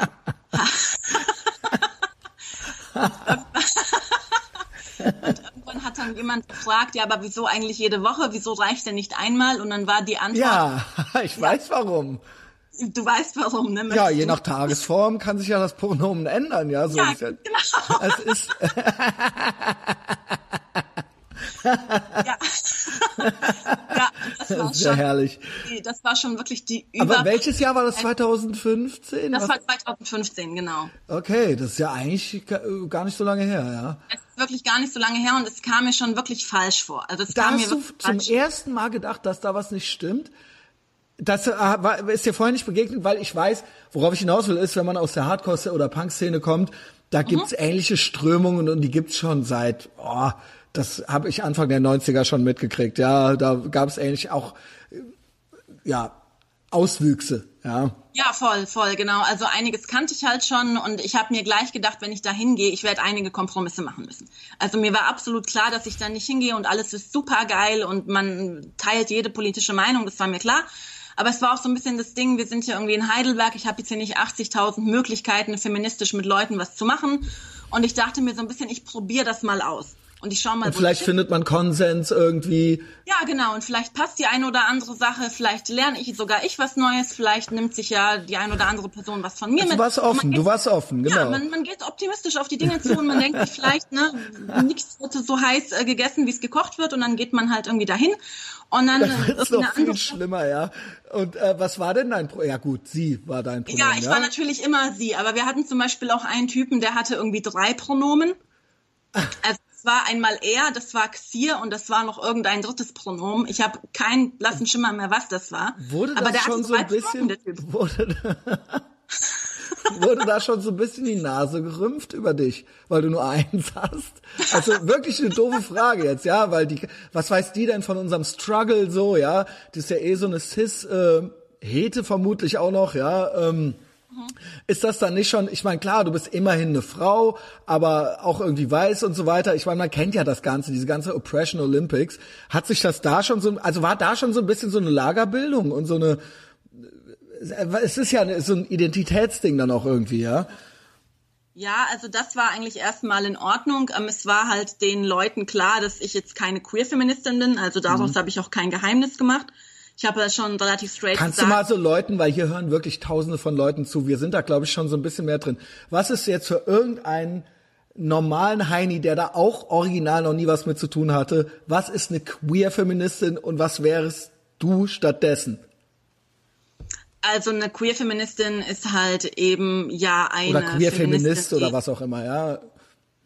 Genau, also eine Queer-Feministin ist eben eine Feministin, die eben ähm, was heißt glaubt, aber die halt eben ähm, sagt, dass äh, Gender, also dass die Geschlechtsidentität sozial konstruiert ist, also eben kein, äh, ich sag mal, inhärenter Teil unserer Persönlichkeit und die eben glaubt, dass Geschlechtsidentität äh, eben auch durchaus wandelbar sein kann. Also das war eben diese ganze Idee des, äh, des äh, Ladyfests, dass ähm, eben Geschlechtsidentität keine fixe Größe ist, dass die sich ändern kann, dass niemand diskriminiert werden darf wegen seiner Geschlechtsidentität, dass man auch mehrere Geschlechtsidentitäten haben kann. Also es war halt eben irgendwo ähm, klar, dass es auch mehr Geschlechter als Mann und Frau gibt. Also das war auch sehr wichtig. Also es wird auch ganz klar, Biologie als Wissenschaft ist auch nur ein soziales Konstrukt. Also das das ist, das wird abgelehnt wie bei Fundamentalisten im Prinzip. Also da gibt's dann also, so das Wort Gottes und bei denen gibt's dann eben so das gesellschaftliche Konstrukt. Auf jeden Fall kommt es von, kommt es nicht von der Natur. Genau, gibt, richtig. Genau. Also Genau, richtig. Also es wurde halt eben gesagt, dass ähm, biologisches Geschlecht im Prinzip eben auch äh, durch soziale Normen begründet wird. Mhm. Und ähm, also natürlich war allen klar, wie Fortpflanzung irgendwie funktioniert und so, aber man nahm dann immer quasi Intersex-Menschen als Begründung dafür, dass ja auch diese biologische Binarität gar nicht haltbar wäre. Was halt auch einfach mal Quatsch ist, weil Intersex eben kein drittes Geschlecht ist. Mhm. Also das muss man ja auch ganz klar sagen. Ähm, aber ja, dann wurde sich halt irgendwie immer alles ähm, ganz toll äh, zurechtkonstruiert und es gibt mehr als zwei Geschlechter und Geschlecht ist halt so eine wandelbare Größe und wenn du letzte Woche ein Mann warst, kannst du diese Woche irgendwie eine Frau sein. Und dann war da halt auch eine Dame gleich im ersten Plenum, ähm, als wir uns dann vorgestellt haben. Und dann meinte sie so, ja, ich bin die so und so und ähm, heute bin ich eine Frau, aber morgen kann das schon was anderes sein. Ja, Glaubst du, ich meine, ja, mir ist das nicht komplett ja. neu, ja. Das ist ja, das ist ja, ne, man sieht ja die, äh, sieht ja die Beispiele überall, ja, also auch im Journalismus und so weiter. Was war deine Vermutung, dass die, ähm, dass das, ist das so eine des Kaisers neue Kleidergeschichte und solange kein Kind schreit, der Kaiser hat ja gar nichts an, machen irgendwie alle mit. Das heißt, die haben so ihre Regeln da gefunden und in, in, in diesem Regelwerk kann jeder eben ausrasten, wie er gerade möchte. Oder aber glaubst du, dass die, dass da wirklich eine, sag ich mal, äh, dass da äh, psychisch was ist, ja? Ähm, oder glaubst du, dass die, glaubst du, dass die das selber glauben? Oder glaubst das, du, dass sie das ja. als so eine Art narzisstische Bühne benutzen auch? Das ist ganz interessant, weil das ist eine Frage, die ich mir heute manchmal noch stelle. Also oder die ich auch manchmal anderen stelle, dass ich dann manchmal irgendwie andere Leute frage, glaubst du, die glauben sich das selbst? Weil ich bin mir manchmal auch gar nicht so sicher. Man muss dazu sagen, bei unserem Ladyfest war es so, dass in diesem Orga-Team auch viele junge Frauen waren und denen konnte man wirklich fast alles erzählen, ja. Mhm. Und es wurde ja mal darüber gesprochen, wir haben hier hierarchiefreie Räume, aber es war klar, es gibt so einen Kern der Orga, die geben einfach mehr vor als die anderen. Mhm. Und deren Meinung ist einfach wichtiger als die der anderen. Und ähm, wie das dann halt in, in solchen Gruppendynamiken so ist, es gibt natürlich irgendwie immer die, die sich mit Dingen unsicher sind, aber sie halten dann lieber die Klappe. Und sie tragen dann irgendwie Sachen auch lieber mit. Und ich glaube jetzt nicht, dass jede Einzelne, die da war, irgendwie so dermaßen verstrahlt war. Und ähm, also es wurde einfach auch immer irgendwo einiges stillschweigend mitgetragen. Aber klar, es gab natürlich auch immer die, die sich über dieses Ladyfest sehr inszeniert haben und die sich das wirklich alles geglaubt haben. Und ähm, es, äh, es spielte dieses Opferding auch eine Rolle, weil man sagt ja immer so diese Victim Mentality, ja. Das ist ja eben eine relativ ähm, äh, einfache Möglichkeit, sag ich mal, in der westlichen Gesellschaft irgendwie so Victim-Punkte zu kriegen, so ja, weil ähm, man ist natürlich irgendwie ein Opfer, weil man ist irgendwie anders, aber es ist, äh, ich glaube, ich fast nirgendwo auf der Welt und in, zu keiner Zeit in der Geschichte der Menschheit einfacher, sich jetzt so zu inszenieren, als hier und jetzt und heute, zumindest im Moment noch. Also ohne jetzt, wenn man sich in den richtigen Kreisen bewegt, klar, das kann natürlich, wenn ich als Mann im Kleid auf den Ringen hier in Köln rumlaufe, kann ich natürlich von einem gewissen Klientel trotzdem auf die Fresse kriegen, so. Aber wenn mhm. ich mich in den richtigen äh, Räumen bewege, bin ich ja eigentlich, was, ist das eigentlich eine gute Gelegenheit, sich zu, das ist eine Inszenierung. Oder mhm. man könnte es als Inszenierung benutzen oder als eine Bühne und, ähm, es ist relativ ungefährlich. Mhm. Das ist also, meine Analyse dazu, ja.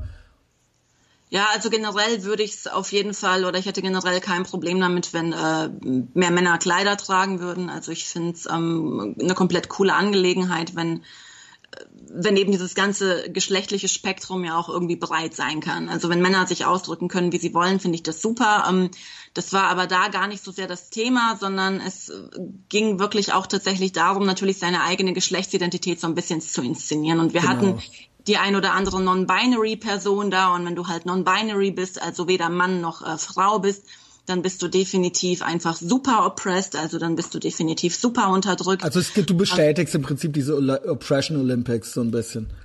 Genau, genau, richtig. Und ähm, die Begründungen ähm, waren dann teilweise auch einfach, also jetzt auch unabhängig vom Ladyfest, sind ja einfach immer extrem Hanebüchen. Also so nach dem Motto, ähm, ich interessiere mich sowohl für Make-up, aber ich interessiere mich auch für Technik oder ich trage dann mal Männerklamotten, dann trage ich mal Frauenklamotten. Also bin ich ja wohl keines von beiden Geschlechtern. Oh mein Gott, okay. Ja, ich, so. ich dann übrigens auch nicht. Naida, wusstest du das? ja, also ganz Auch ehrlich, ich habe mich früher gerne geschminkt, ja. Also bin ich ja wohl keines von beiden Geschlechtern. Ja, wir machen dann auch mal Pronomenrunde auf jeden Fall und du okay. überlegst dir dann auch dein passendes Pronomen.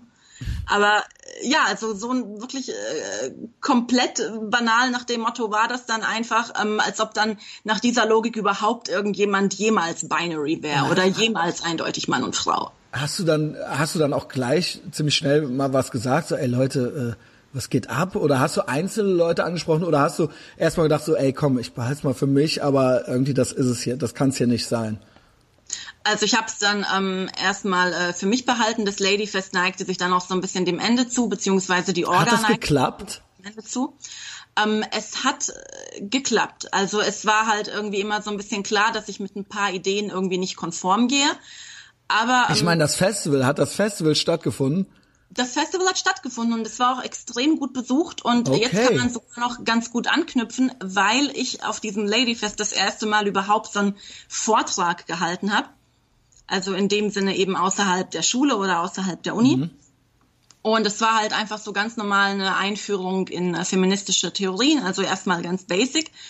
Und es war halt so ein Zufall, weil es hieß, wir müssen auch irgendwie zwei Vorträge mit äh, Leuten aus unserem Team besetzen und wer will das machen? Und es wollte erstmal niemand.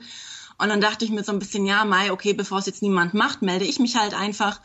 Und äh, ja, dann habe ich das gemacht und der Vortrag war gut besucht und es kam auch gut an. Und dann kam eine Anfrage aus Karlsruhe, die ich dann wahrgenommen habe.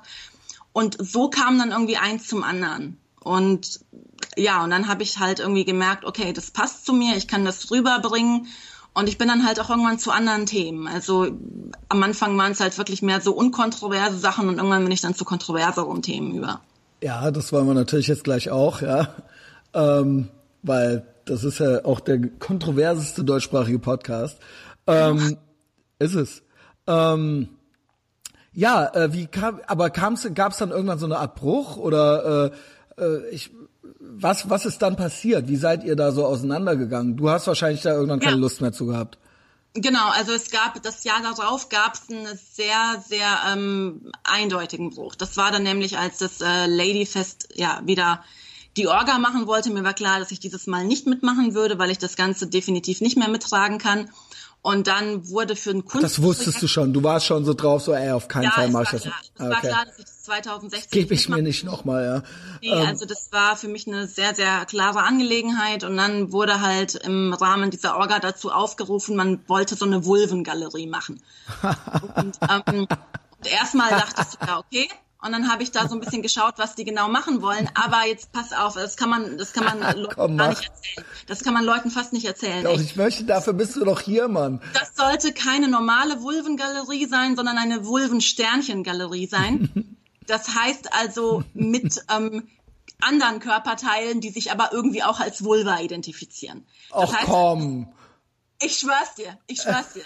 Mach, das kann man, ne, siehst du, das ist einfach viel zu krass, das, das glauben Leute gar nicht. Also genauso wie also Menschen halt so, aber es können auch andere Körperteile äh, Genau, also sein. Ähm, okay. zum Beispiel auch so abgeklebte Penisse von Transfrauen.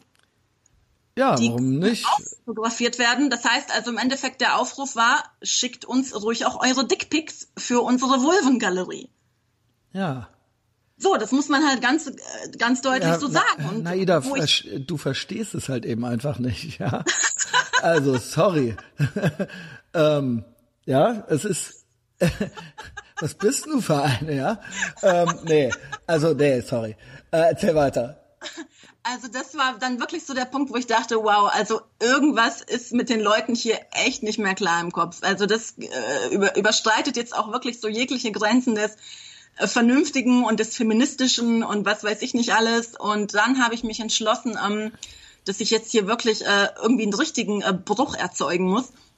Und dann habe ich mich an Feminist Current gewendet. Feminist Current ist ein großer ähm, kanadischer feministischer Blog, also der größte kanadische feministische Blog. Und dann habe ich denen das erzählt und ähm, habe denen halt auch erzählt, dass in diesem Jahr Vulva-Cupcakes wohl irgendwie problematisch sein sollen weil ja mhm. der Anblick einer Vulva problematisch sein kann für Transfrauen. Weil die sich dann diskriminiert fühlen? fühlen? Genau, richtig. Aber genau. wieso? Alles sind doch Vulven. Du hast eine Vulva, ich habe eine Vulva, ich identifiziere, warum, äh, come on, ja, also Vulva ist Vulva, ja, also. Ja, also es war ganz Also machen die da doch selber noch einen Unterschied. Ich denke, ihr, euer Penis ist eine Vulva. Dann ist es doch genauso schön. Also, I don't get it, Leute. Also der Joke war halt 2015 gab es noch Vulva Cupcakes und mir persönlich war das immer egal, ich war da immer eher indifferent und dann 2016 hieß ich das, ich habe original in Phoenix in Arizona letztes Jahr, da haben die auch, da gab es eine feministische ähm, äh, Strip Show, also mhm. in so einem Punkladen. Also das war dann so alternativ und alle waren und die Stripperinnen waren dann auch eben nicht entsprachen nicht dem gängigen westlichen Schönheitsideal und so weiter, ja. Und da mhm. hat auch eine Vulva Cupcakes verteilt. Ja, genau. Ich also wusste gar nicht, dass das so ein internationales Ding ist, ja. Auf jeden Fall, auf jeden Fall. Also das erkläre, elaboriere die Vulva Cupcakes. Das muss ich mir hier, äh, das muss in die Beschreibung des Podcasts mit rein. Echt, also, ne? Ich dachte, das wäre nur so ein Phoenix-Ding irgendwie. Nee, nee, also ich weiß jetzt nicht, wieso gerade äh, Cupcakes dafür ausgesucht wurden, aber es gibt so ein bisschen äh, diese Bewegung, dass eben ähm, Vulven in dem Sinne sichtbar gemacht werden, also dass quasi gezeigt wird, ähm, es gibt ganz verschiedene Vulven, keine Vulva hat irgendwie ein Duplikat, also alles ja, sind einzigartig, alles in genau. Ordnung. Und alles in Ordnung, aber es könnte auch ein Penis sein, aber das ist dann eine Vulva. Get it? I get it. Okay. Also und dann ging's los, warum gibt's hier keine P äh, Vulven, die aussehen wie Schwänze, weil auch das sind Vulven und dann gab's Ärger oder wie? Und dann gab's dann ab ja. dann keine Vul äh, keine Cupcakes mehr und dann hast du gesagt, ja. ich bin raus. Also es hieß dann wohl so, dass die Rückmeldung auf das Ladyfest 2015 war, dass ein paar Leute offended waren, weil Wegen es wohl ja. Cupcakes gab. Und dann hieß es wohl, ja, für 2016, ähm, ja, gab es irgendwie Beschwerden. Wir müssen jetzt schauen, wie wir das lösen. Aber Vulva Cupcakes sind irgendwie problematisch. Ja, hm, hm, hm. immer dieses problematisch immer, ne? Das ist auch immer so geil, ne? Also hm, hm, hm, das Problemat Problematic. Ähm, ja, ja. vor allem, was halt vor allem problematisch ist, ist Vulva-Cupcakes beziehungsweise Vulva mit Weiblichkeit in Verbindung zu setzen. Genau. Eine Vulva ist ja nichts Weibliches, das Nein, war wichtig. Eine Vulva kann auch männlich sein. Und ja, ein Schwanz genau, kann auch eine genau. Vulva sein. Ja, genau. Alles kann männlich halt. sein, alles kann weiblich sein, austauschbar, je nachdem, wie man sich gerade nichts fühlt. Nichts ist nichts, alles ist alles. Es gibt, also weißt du, was das Ding ist? Weil das ist, ähm, äh, ne, wir machen ja so ein bisschen Spaß jetzt hier gerade.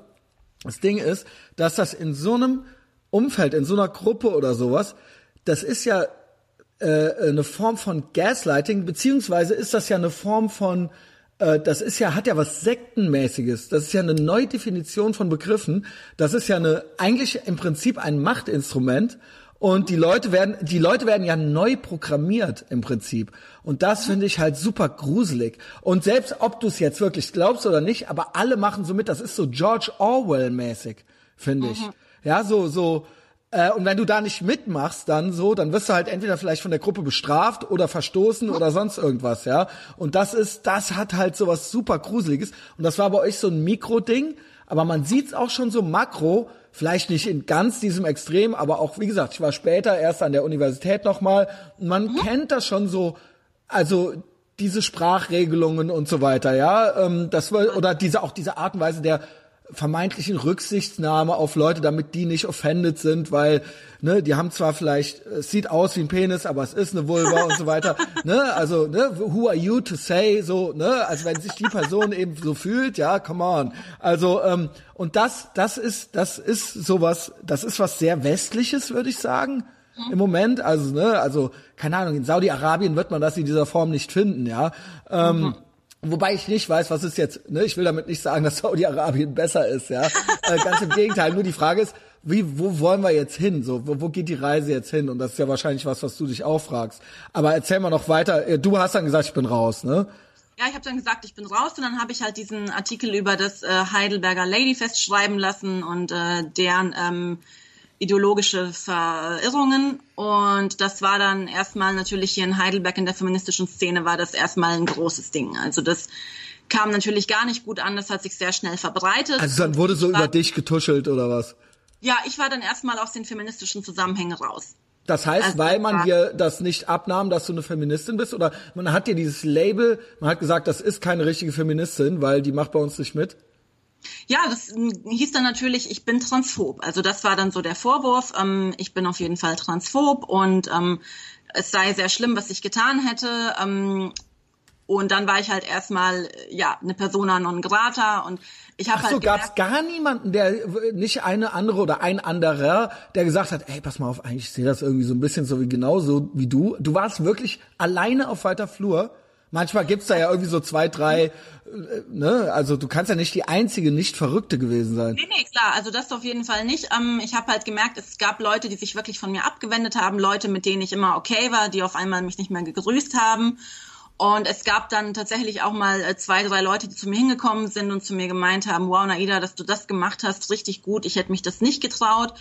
Und es gab dann natürlich auch die Leute, die schon immer irgendwo vernünftiger waren und die gesagt haben, ich weiß nicht, ob ich da jetzt in diesen Beef mit rein will, aber ich kann verstehen, dass du das gemacht hast und das ist in Ordnung. Und beim Ladyfest gibt es da wirklich Defizite, an denen man arbeiten müsste. Ähm, ja, aber es gab jetzt in dem Sinne tatsächlich niemanden, der gesagt hat, wow, richtig geil, also das war jetzt wirklich äh, genau richtig und das haben die Leute auch gebraucht aber ja, das war dann halt schon so, ich würde sagen, zwei Drittel ähm, meiner hier politischen Kontakte sind erstmal weggefallen. Aber hat dich das äh, verletzt in dem Moment? Oder warst du dann eher trotzig und hast gesagt, ja, dann fickt euch, äh, keine Ahnung, dann brauche ich euch auch nicht. Schön, dass schön, dass ich euch los bin. Also manchmal ist man ja auch, manchmal, es kann ja auch unter Umständen erleichternd sein. Aber ich kenne es ja. eben auch, da ich aus der Punk-Szene komme und da auch ja. als Apostat gelte, ja, mittlerweile, äh, teils, teils. Manche gehen mit einem mit oder entdecken einen wieder und manche ähm, können eben gar nicht mehr mit einem und müssen einen irgendwie so entfernen. Und bei, es gibt die eine oder andere Person, wo einen das dann schon berührt, ja, wo man dann denkt so, ja, äh, also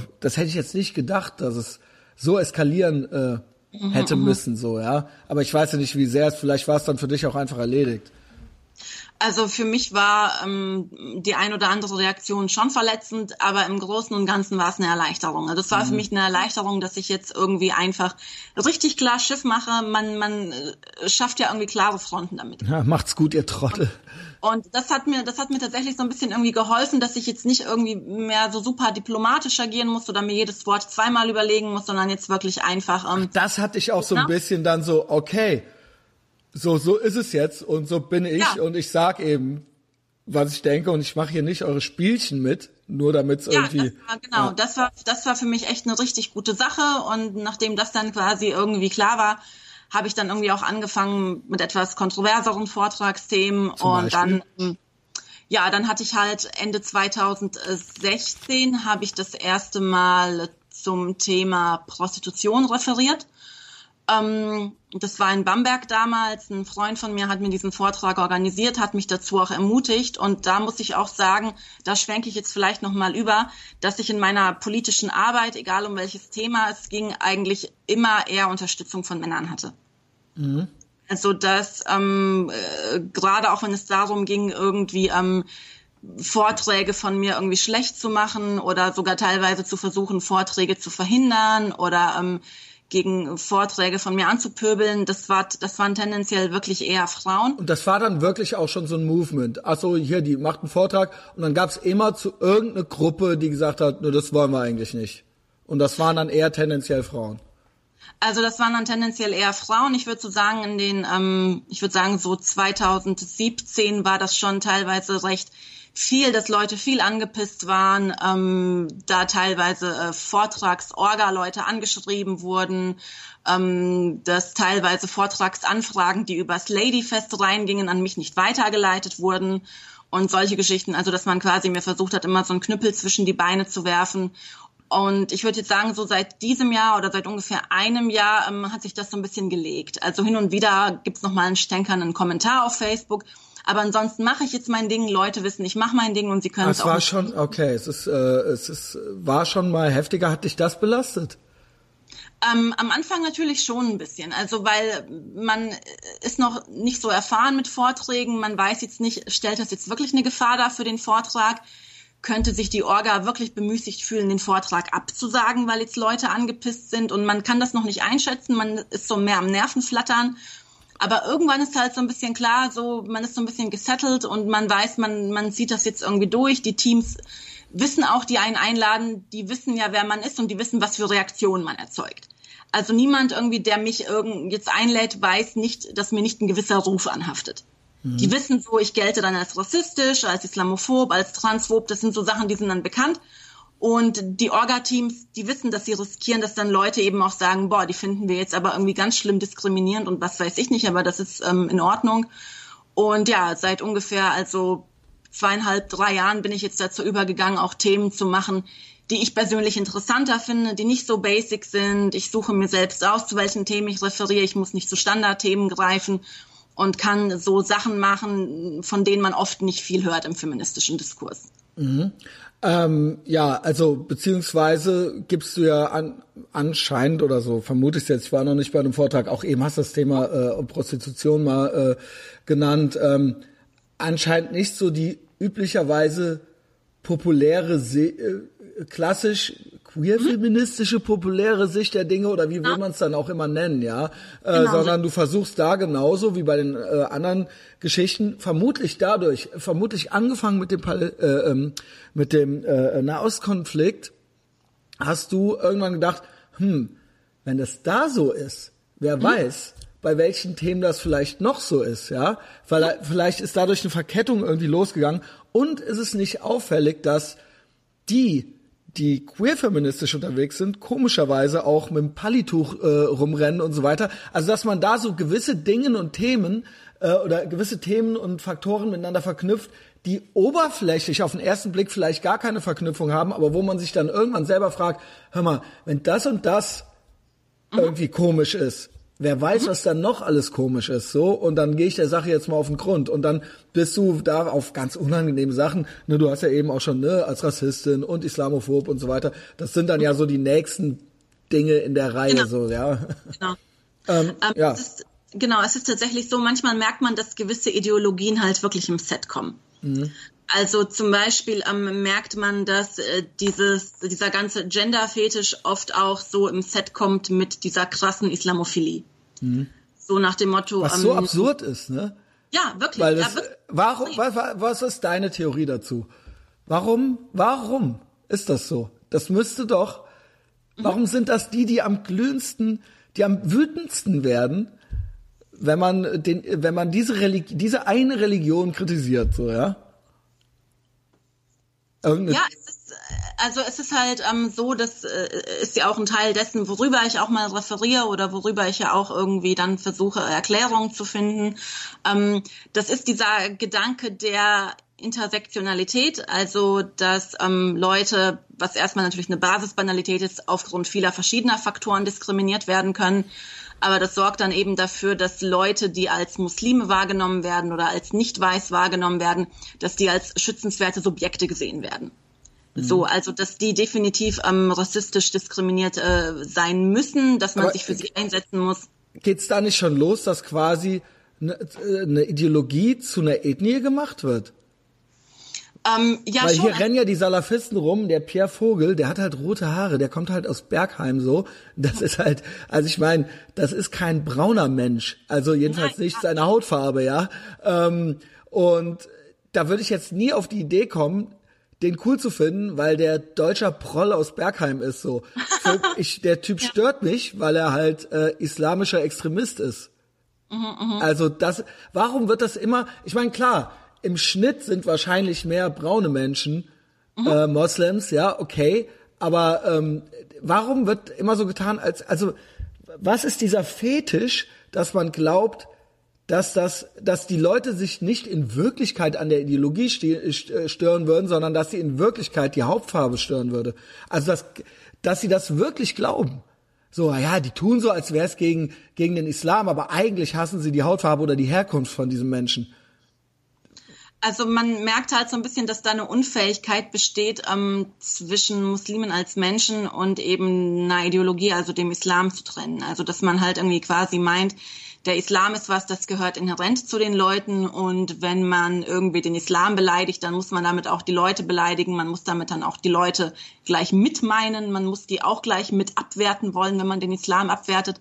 Und da ist nicht die Fähigkeit, irgendwie ähm, zur Einsicht da, dass ja auch ähm, Muslime irgendwie auf den Trichter kommen können, dass der Islam ja vielleicht doch nicht ja. so geil ist. Und, es gibt ja auch welche, ja, gibt ja auch gute Beispiele ja, für. Ja. Natürlich. Natürlich, genau. Und ja. ähm, da ist halt immer dann so dieser, dieser Status eines Subjekts da, dass man äh, schützen muss vor allen Angriffen. Und wenn der Islam angegriffen wird, werden auch immer gleich mit die Leute angegriffen. Und ähm, das kommt dann eben oft mit dieser Ideologie im Set, dass äh, ja, dass eben auch ähm, äh, Gender einfach nur so eine Spielart sei und dass man sein Gender irgendwie beliebig wechseln kann und dass ähm, auch wenn man diese Ideologie von Gender kritisiert, damit natürlich auch immer Menschen kritisieren muss, die so ein wandelndes Gender haben oder die eben eine wandelnde Geschlechtsidentität haben. Also das ja. sind auch so Ideologien, die kommen dann wirklich so im Set und dann ist es manchmal sehr, sehr schwierig, ähm, gewisse Auswüchse zu kritisieren. Dann ist man halt eben transphob, dann ist man islamophob und es ist schon auch viel Zeit meinerseits dafür draufgegangen, mich einfach zu rechtfertigen für, für sehr banale Sachverhalte so. Und das habe ich mir aber die letzten ein, zwei Jahre auch ein bisschen abgewöhnt, muss ich sagen, dieses ständig sich rechtfertigen. Ja, das finde ich gut. Mhm. Ähm, ja. Doch. Genau, richtig. Und ähm, das ist mir halt so ein, so ein bisschen aufgefallen, dass ähm, Vorträge dann auch äh, oft schwierig werden äh, zu halten, wenn dann wieder irgendwie so ein, so ein Vorwurf im Raum steht und dann muss man sich rechtfertigen. Manchmal hängen sogar Honorare dran. Kann ich jetzt überhaupt mein Honorar kriegen? Jetzt muss ich irgendwie die Leute, die das Honorar organisieren, davon überzeugen, dass ich doch nicht so ein schlechter Mensch bin oder was auch immer.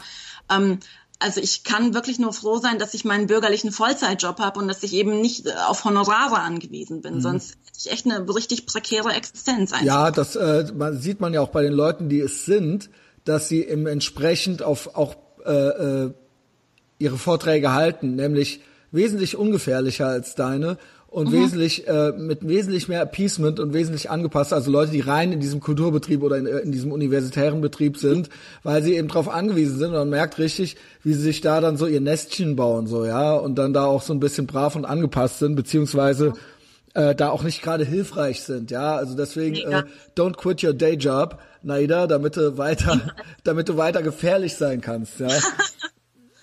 Nee, niemals. Also mir ist das auch einfach ähm, super wichtig und ich habe glücklicherweise auch eine äh, Chefin, die wirklich weißt Bescheid, ja. Okay.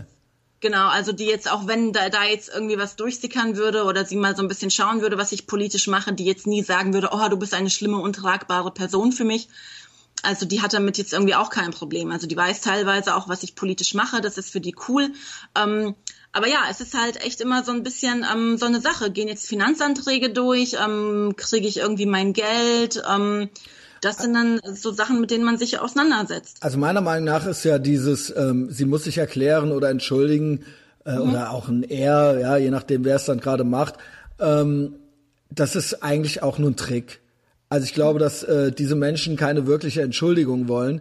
Sie wollen, ja. dass du äh, quasi äh, eine Schwäche zeigst oder zeigst, dass es dir was ausmacht und dann wollen ja. sie einen eigentlich zerfetzen oder eigentlich, ja, also es ist, sie wollen auch nichts erklärt kriegen. Mhm. Äh, ich habe selten erlebt, dass ich, wenn ich jemandem was erkläre, dass die Person dann wirklich ihre Meinung mir gegenüber geändert hätte oder sowas. Ja, es mhm. wird dann eigentlich eher nochmal draufgehauen oder äh, ne, da, es wird quasi wahrgenommen so, ah, es macht, es macht ihm, also in meinem Fall oder ihr, es macht ihr was aus, ja und ähm, aha oder oder so, ja, sie gibt's zu, also sie, mhm. wir hatten recht, ja, ähm, mhm. ich kann davon nur abraten. Also natürlich nicht in 100 Prozent der Fälle, wenn man mal was falsch gemacht hat oder man einen Fehler gemacht hat, kann man das ja sagen, so ja. Aber äh, wenn man zu irgendwas steht, den üblichen Spinnern, also da Kalorien zu viel zu verschwenden, ja, da kann ich eigentlich nur von abraten oder mhm. ja, keine Ahnung, das hast du ja anscheinend auch erkannt. Nee, voll, voll. Also klar, also irgendwann ist halt so der Punkt ja, gekommen. Das hätten die halt gerne, dass man da mit denen dann da jetzt anfängt, irgendwie pff, Bullshit.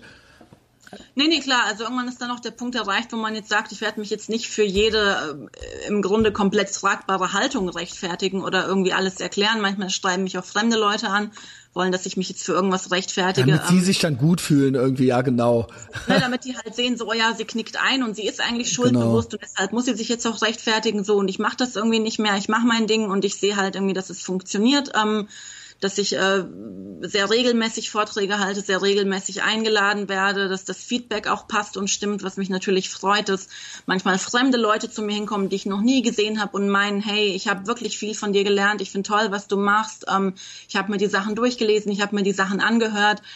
Und das ist natürlich äh, super. Also dafür macht man es natürlich auch ein Stück weit so, dass Leute sich was äh, mitnehmen können. Ich weiß auch, dass mir diese Art des äh, Vorträgehaltens, dieses äh, Sprechens auch einfach liegt. Und ich würde nichts machen, was mir eben nicht liegt. Und ähm, ja, ich werde es auch weitermachen. Und ähm, ich würde auch meinen, es gibt immer Leute, wenn äh, die jetzt irgendwie abgeneigt sind gegenüber einem oder einen sogar haten, ähm, man weiß, viel falsch kann dran nicht sein. Also wenn mhm. jetzt auf einmal irgendwie alle Queer-Feministinnen anfangen würden, meine ja, genau. Vorträge super zu finden, genau. man müsste sich auch so ein bisschen hinterfragen, was habe ich jetzt eigentlich gemacht? So. Ja, eben, weil du eben sagst, so aufgrund, du hast es Inter Intersektionalität genannt, eben, mir war das äh, Wort auch schon bekannt, vielleicht kennt es nicht jeder, aber weil es da eben auch so, weil gewisse Sachen im Set kommen, das hast du auch sehr schön mhm, formuliert genau. und ähm, weil äh, man dann irgendwie schon immer weiß. Ja, wobei ich selber bei mir sage so, ich bilde mir ein, dass man mich, wenn ich irgendwie was Vernünftiges höre,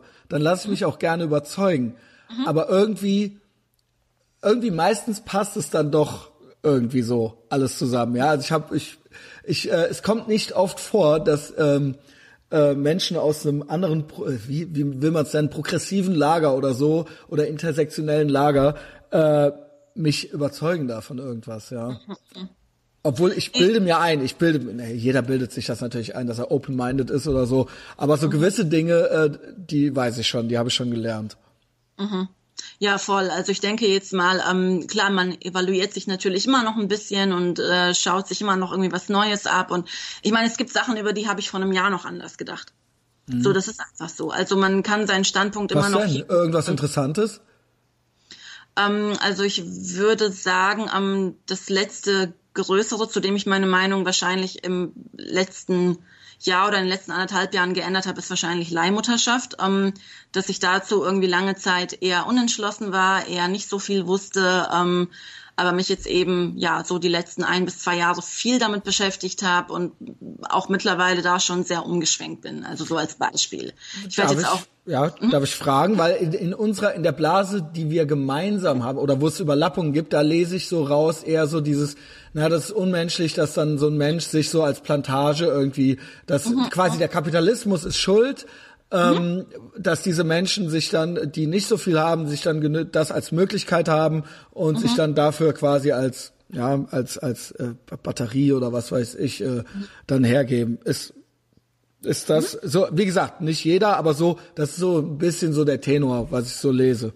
Also das ist schon im Prinzip auch so, wie Leihmutterschaft global eben größtenteils funktioniert. Also es gibt ja immer mal wieder so diese Erzählungen von ja und dann irgendwie die Tante meiner Cousine, von der irgendwie ähm, die äh, Hundesitterin da, der Nachbar, ähm, von dem die Schwester hat sich dann bereit erklärt und das war alles ganz schön und toll.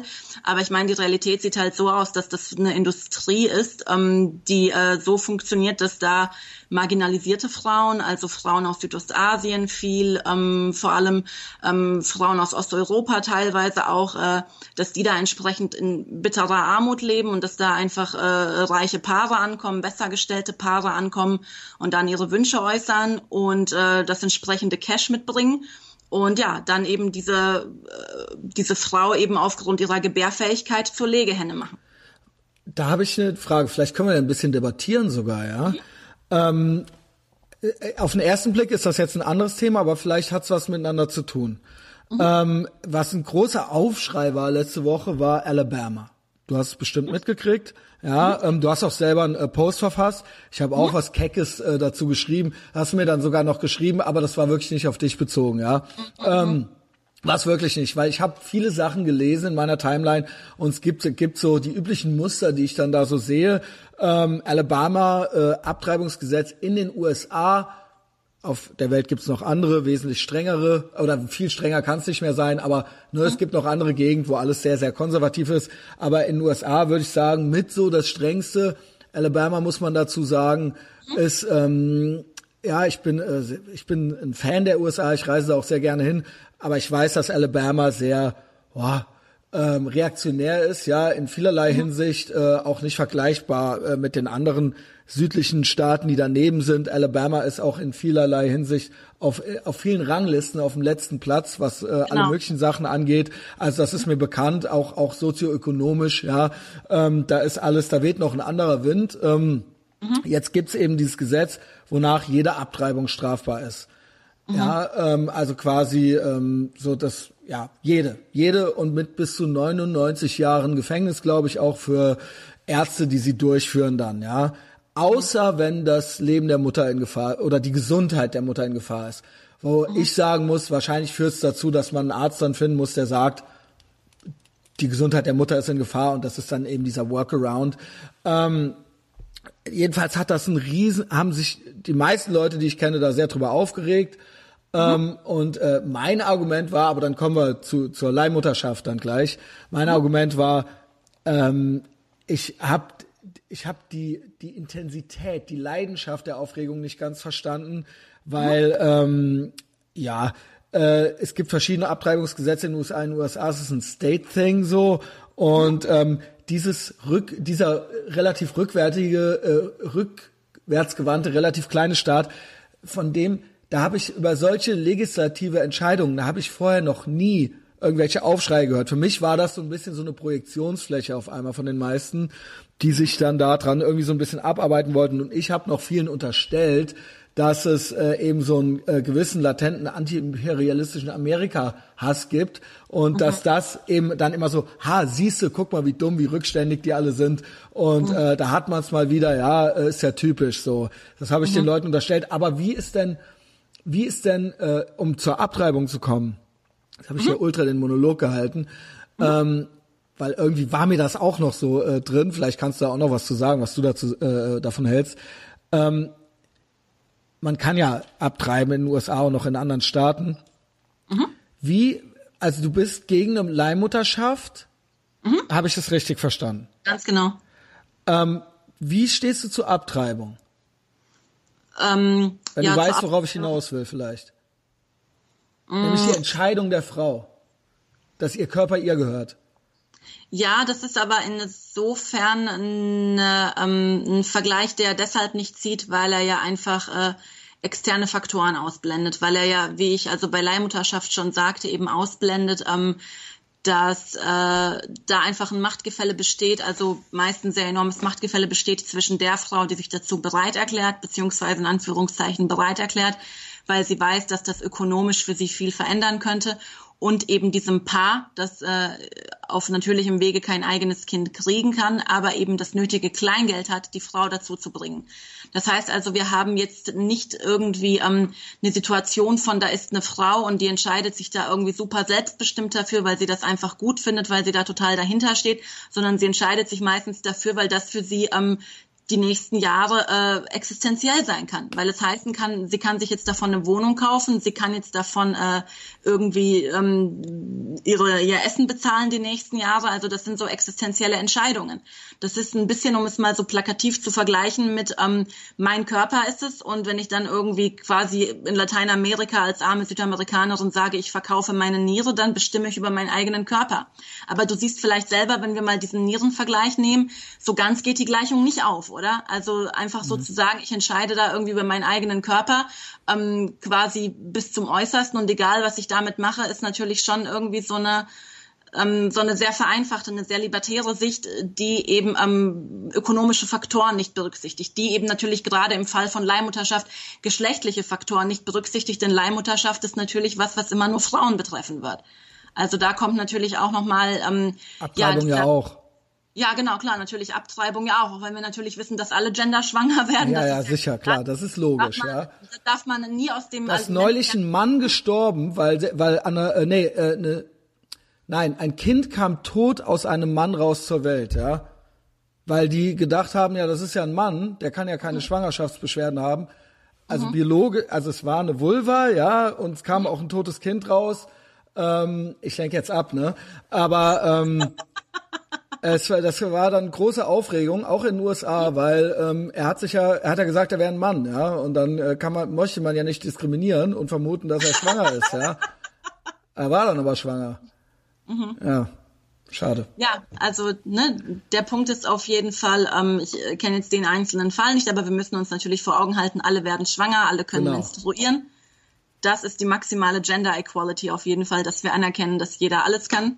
Total. Und ähm, Nein, aber der Punkt ist eben der, ähm, dass natürlich bei einer Schwangerschaft auch externe Faktoren eine Rolle spielen können. Also das kann natürlich auch so der Fall sein, dass eine Frau sehr, sehr arm ist und äh, nicht die Möglichkeit sieht, wie sie ein Kind durchbringen kann. Und ich bin natürlich irgendwo immer dafür, ähm, solche externen Faktoren insoweit zu beseitigen, dass eine Frau möglichst authentisch, also mit Betonung auf möglichst darüber entscheiden kann, ob sie irgendwie ein Kind will. Also ähm, dass wenn es jetzt daran scheitern sollte, dass die ökonomischen Mittel nicht vorhanden sind, ähm, diese auch zur Verfügung gestellt werden sollten. Also dass ähm, ein Wunschkind oder ein Kind, das man gerne möchte, nicht deshalb abgetrieben werden sollte, weil kein Geld da ist. Oder dass natürlich auch ein Kind nicht deshalb, und das ist ja ein Riesenthema auch in Indien, dass ein Kind nicht deshalb abgetrieben werden sollte, einfach nur weil sie ein Mädchen ist ich meine, das ist immer noch eine Riesensache mhm. und das mhm. muss man sich vor Augen halten, dass es äh, immer noch Länder gibt, in denen ähm, Mädchen abgetrieben werden, weil sie Mädchen sind. Mhm. Und ähm, das heißt also, dass wenn ich da sage, ähm, eine Frau ähm, hat eben dieses, äh, dieses Choice-Ding und dass sie halt für sich selbst entscheidet, dann heißt das jetzt nicht, dass wir nie darüber reden müssen, was es für Gründe für Abtreibung gibt. Und dass es natürlich irgendwie Gründe gibt, die man nicht gut findet, die man nicht vertretbar findet. Ähm, das aber quasi als äh, letzte, als ich sag mal, letzte Gegenmaßnahme dann ja nur noch oder als letzte Konsequenz dann nur noch hieße, wenn man diese, diese Selbstbestimmung aberkennt, dass die Frau dann ein Kind gegen ihren Willen gebären muss. Und das ist halt dann das, wo ich sage, ähm, dieses äh, Gebären müssen gegen den eigenen Willen, ähm, das, äh, das ist nicht tragbar. Und ähm, wenn eine Frau eben sagt, sie will eine Schwangerschaft beenden, dann sollte sie das eben können. Und wie gesagt, diese Faktoren, ähm, die, die dazu beitragen, dass eine Frau abtreibt, obwohl sie vielleicht gar nicht möchte, die sollten natürlich beseitigt werden. Aber wenn wir so ganz allgemein, ohne jetzt jeden Einzelfall zu berücksichtigen, über Schwangerschaft reden, dann sollte das einfach möglich sein. Und ich meine, es, es kann so viele Gründe geben. Eine Frau ist ähm, mental nicht so weit, ähm, der Typ ist hier abgehauen, ähm, sie, es passt nicht in ihr Leben, es passt nicht in ihre Planung, sie ist unglücklich damit, ähm, sie hat Probleme mit sich selbst schon genug, sie hat kein Umfeld, in das sein Kind reinpassen würde. Es gibt viele gute, es gibt viele Gründe, die ich auch nicht verstehe, aber es ist wirklich nicht mein Business, verstehst du? Mhm. Also ja. ähm, ich, ich kann das wirklich nicht bewerten. Und wenn ich jetzt irgendwie äh, schwanger werden würde, was mit äh, hoher Wahrscheinlichkeit irgendwie nicht passieren wird, weil ich da auch ähm, ja meine Maßnahmen getroffen habe, dann ist es aber irgendwie so, ich wüsste auch, dass ich abtreiben würde.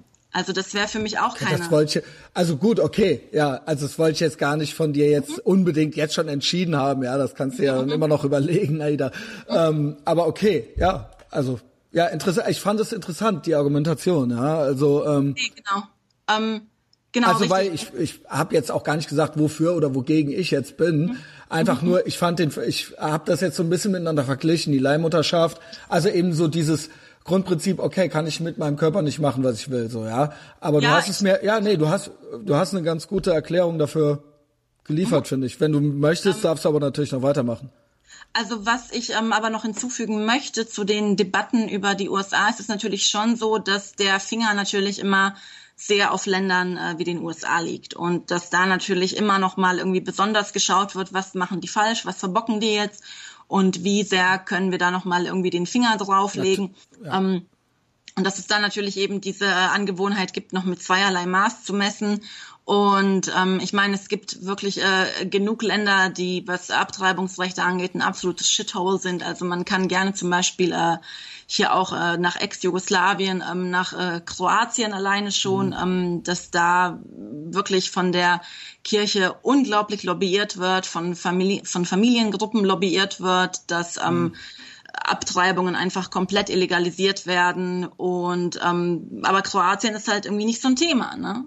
So. Ja, ich fand, also ich verstehe auch, dass die USA mit einem anderen Maßstab gemessen werden, weil die USA sind ein Vorbild. Die USA sind mehr als nur ein, sind ein besonderes Land, ja, und äh, sie sind auch äh, als westliche Industrienation auch ein Vorbild, ja, und gehen ja mit viel, sind ja in vielerlei auch Bürgerrechte, alles Mögliche sind sie ja äh, vorangegangen und deswegen verstehe ich das. Ich verstehe dann nur nicht äh, diese Häme oder diese diese Geilheit darauf, sich dann auf dieses Alabama zu stürzen, als ob Ne, also ich, ich, ich unterstelle, das ist wirklich eine Unterstellung, ja, äh, manchen Leuten da so eine gewisse Häme oder so eine gewisse Freude, endlich mal drauf zu, wieder drauf zu zeigen, wie, wie dumm die dicken, ungebildeten Amerikaner sind, so, ja. Und äh, dass ich, dass sich da jetzt dieses Alabama, ich habe vorher noch nie, wie gesagt, alles, was da so legislativ erlassen wurde, das habe ich in dieser Form, in dieser Heftigkeit, was dieses, was dieser kleine ja, sehr rückständige Staat äh, da äh, macht. Das wurde vorher noch nie so medial. Also das kannte ich einfach nicht. Das, was nicht heißt, dass man dazu keine Meinung haben darf oder dass man das nicht machen darf. Aber das war das, äh, die Verhältnismäßigkeit im Gegensatz zu anderen Ländern, die auch näher hier dran sind oder die wirklich wesentlich einflussreicher sind als dieser kleine Staat und auch in den USA man ist nicht in Alabama gefangen, das ist nicht die DDR. Ja, also ich weiß, das ist dann eben schwierig, aber man müsste dann vielleicht nach Florida rüberfahren oder sowas, ja. Oder vielleicht gibt's in Texas eine äh, libertärere Möglichkeit, äh, wo man mit seinem Körper dann eher machen darf, was man äh, möchte. Ich weiß es nicht genau. Ich kenne jetzt nicht in jedem Staat die Gesetze, aber ähm, weiß ich nicht, ob eine Frau in, äh, keine Ahnung, Saudi-Arabien oder im Iran überhaupt die Möglichkeit hat. Ähm, ich weiß, das ist so ein bisschen Whataboutism, aber ich fand eben einfach so dieses, dieses draufgestürze darauf auf die ähm, für mich war das so ein bisschen genauso wie man bei Trump jetzt endlich durfte man über die USA lästern. Ja guck doch mal wie dumm die alle sind. Also ich äh, ich sehe das so ein bisschen als politisch korrekte Möglichkeit als so ein Stellvertreter-Ding. Man wird das ja wohl noch kritisieren dürfen. Ja ich kenne es bei anderen Ländern auch. Na, ist ja nichts gegen die Juden, ist ja nur, man wird ja wohl was gegen Israel noch sagen dürfen. Also ich hab, ich erkannte da so ein gleiches, so ein kleines Muster halt irgendwie. Ja, also bei manchen würd, Posts, ja. Genau, also ich würde natürlich schon sagen, ähm, dass ähm, klar natürlich auch meine Maßstäbe an die USA sind natürlich andere, als sie es an den Iran sind, ja. Ja, klar. Also wenn jetzt auf einmal in den USA die Scharia ausgerufen werden würde, dann würde ich das nochmal anders sehen als in einem äh, Land wie der Islamischen Republik Iran eben. Ja. ist ja irgendwie so ein bisschen äh, klar, dass man da schon von einigen Ländern mehr erwartet als von anderen. Ganz genau, ähm, ja. Aber es äh, geht tatsächlich eben darum, dass äh, Leute sich auch so ein bisschen, äh, ja, man kann sagen, selbstgerecht irgendwie dran aufgeilen. Ja, ja, das, das meinte ich und deswegen habe ich da so ein bisschen ja, genau, so nach dem Motto, ah ja, Mhm, genau, Keck, äh, kommentiert, ja, und Sweet ja. Home gepostet, was ich übrigens echt äh, ein schönes Lied finde, ja. Nee, aber das ist halt echt so ein, so ein bisschen das Ding. Also man äh, schaut da eher so mit der Lupe drauf und dasselbe macht man halt irgendwie mit Israel. Genau. Also man lächelt so nach irgendwie Schlagzeilen, dass das da sind immer diese beiden Länder, ja. Ich höre von, ich, ich hör von diesen selben ja, genau. Leuten zu anderen Ländern höre ich mhm. eben nichts. Ich fände ja noch okay, Alabama und dann morgen lästern wir mal gemeinsam über noch ein anderes Land. Aber es ist immer, die sind immer ganz still und dann auf mhm. einmal, ah, endlich in Alabama, guck dir die an, so, ja. Ähm, das ist einfach so, ich erkenne da einfach so eine gewisse, so eine gewisse äh, Tendenz halt eben so, ja. ja. Genau wie im ganzen Nahen Osten. Es gibt nur ein Land, was dann immer kritisiert wird und das ist dann Israel. Und ja, ne, come on, Leute, erzähl mir doch nicht, ja, dass voll. das irgendwie Zufall ist, ja. Und ich meine, ähm, jetzt bei dieser Abtreibungsdebatte ist es für mich so, also ich verfolge ja schon ähm, länger die Diskussionen um globale Abtreibungsrechte, ist natürlich als Feministin eine sehr relevante Geschichte. Und ähm, also für mich ist es natürlich auch klar, dass ich auch das mit Alabama irgendwie verfolge und ähm, nicht gerade sehr glücklich damit bin und mir auch so ein bisschen anschaue, was die Feministinnen vor Ort machen, auf jeden Fall. Aber ähm, ja, also die Sache ist halt eben die, die Kritik darf dann eben auch nicht irgendwie an einem US-Bundesstaat irgendwie stehen bleiben. Also für mich ist das wirklich eine globale Sache. Wir hatten ja hier äh, letztes oder vorletztes Jahr die Diskussion um Abtreibungsrechte in Polen, werden dann ähm, Polinnen tendenziell eher nach Deutschland rüberkommen, was ja auch das ist ja EU. Ja. Genau, genau, richtig. Ähm, ich weiß auch, dass äh, in Kroatien ähm, Kroatinnen äh, teilweise ins Ausland fahren, um Abtreibungen zu kriegen. Und ähm, ja, also für mich ist das äh, sowas, da muss man dann schon irgendwie mit äh, gleichen Maßstäben messen. Und ähm, wenn man für Abtreibungsrechte ist, müssen die natürlich irgendwie überall durchgesetzt sein und überall wichtig sein und dann irgendwie nicht nur in einem US-Bundesstaat. Und ähm, so, aber ja, generell ist es, ist es schon irgendwie eine Enttäuschung, was, was da, ähm, was da abgeht. Also klar, für mich ist es dann irgendwie auch eine Enttäuschung gewesen und dann habe ich das schon als Aufhänger gesehen, auch einen äh, Post zu verfassen. Aber klar, das bezieht sich auf ganz andere Länder auch, denn diese Debatte über Abtreibungen, die gibt's nicht erst seit Alabama. Mhm. So, das in den letzten ich Jahren. Ja, ich finde es super schwierig, äh, unabhängig von meiner persönlichen Meinung, immer dieses, ne, also äh, ich bezeichne mich tatsächlich als Libertär, äh, wer, also es gibt ja einmal das Recht auf irgendwas und dann gibt's noch, wer bezahlt das jetzt? Also wer muss, wer hat damit jetzt was zu tun alles? Wird das von der Kasse bezahlt? Wird das von der Allgemeinheit? Muss, äh, ne? Also äh, ich könnte jetzt zum Beispiel sagen, jeder soll alles machen dürfen, aber ich möchte es eigentlich nicht be bezahlen wollen. Also wenn du das machen möchtest, dann mach das. Und da solltest du auch niemals Ärger für kriegen und das geht mich auch überhaupt nichts an. Aber ähm, das müsste dann irgendwie selber bezahlt werden. Ich verstehe natürlich, warum das wiederum auch problematisch ist, aber mhm. das sind das sind ja das sind dann ja irgendwie so halb philosophische äh, Fragen irgendwie schon. So wer mhm. wer sollte damit Ne, es geht ja jetzt dann nicht um die zwei Euro, die ich dann mehr äh, im Monat von der Kasse abgezogen krieg, sondern es geht drum, wer hat jetzt was damit zu tun, wirklich philosophisch oder oder auch ähm, genau, wer wer sollte da jetzt irgendwie für gerade stehen, für die Entscheidungen, die Menschen mit ihrem Leben treffen. Das ist ja jetzt nicht sowas wie eine Krankheit, also es sei denn, es ist eine Krankheit damit verbunden oder sowas, ja. Sondern mhm. es ist, du, du möchtest eine Entscheidung treffen, dein Leben so leben, wie du es möchtest. Und da mhm. gebe ich dir jedes Recht dazu und mhm. ich sollte damit nicht belangt werden. Ja, also generell ist es halt für mich so, dass ähm, Leute treffen oft dumme Entscheidungen, Leute treffen manchmal über viele Jahre dumme Entscheidungen aber ich finde halt, ähm, wenn wir überhaupt so was wie einen Sozialstaat haben, was irgendwie den Namen ansatzweise verdient, also im eben jetzigen aktuellen möglichen System, dann finde ich, muss ein Sozialstaat auch für die Gesundheit seiner Bürger eben aufkommen. Und das kann dann natürlich eben heißen, oder das muss dann für mich eben auch heißen, ähm, ja, Abtreibungen ähm, entsprechend äh, durchzuführen auf Kassenkosten. Das heißt dann aber auch, dass wenn zum Beispiel ähm, in der homosexuellen Szene ähm, Männer ganz viel ähm, ja, Barebacking machen. Ich meine, gut, jetzt gibt's ja sowieso dieses ähm, Präparat dagegen, also das ähm, dass HIV jetzt wahrscheinlich in nächster Zeit einfach kein Thema sein wird, mit dem man sich eben gegen HIV immunisieren kann. Aber sagen wir jetzt mal, es gab auch vor Zeiten dieses Präparats ja ähm, Männer in der ähm, homosexuellen Szene, die ganz viel Barebacking gemacht haben, also ähm, ganz viel promiskuitiven Geschlechtsverkehr ohne Kondom. Und wenn die jetzt ähm, sich mit HIV angesteckt haben, dann ist das natürlich irgendwo in erster Linie deren Leichtsinn, aber ich bin trotzdem dafür, für deren Therapie aufzukommen. So, das ist für mich irgendwie ganz klar. Oder wenn ähm, jetzt, äh, sagen wir mal, ähm, Leute und das ist jetzt natürlich noch viel weiter gefächert, wenn Leute über viele Jahrzehnte geraucht haben und dann entsprechend krank geworden sind. Ähm, äh, Lungenkrebs oder was weiß ich nicht, ihnen ein Bein abgefault ist. Das ist klar, ja. Ich meinte jetzt wirklich eine normale Schwangerschaft, die kein ja. Gesundheitsrisiko darstellt. Ja, also es ähm, kommt darauf an, was du mit Gesundheitsrisiko meinst, weil ein Kind gegen den eigenen Wunsch ähm, äh, auszutragen kann, äh, die mentale Gesundheit enorm beeinträchtigen. Okay. Ja, das ist natürlich also, Hypothese. Ja, gut, das ist. Genau, also das ist das zum ist Beispiel. natürlich eine. Ähm, äh, ja, weiß man nicht, ne? Also das, genau, genau, genau, richtig. Ähm, oder Leute, die irgendwie, sagen wir auch mal, ganz viel äh, krassen Extremsport betreiben. Also für mich ist so ein bisschen die Frage, wo ziehe ich da die Grenze?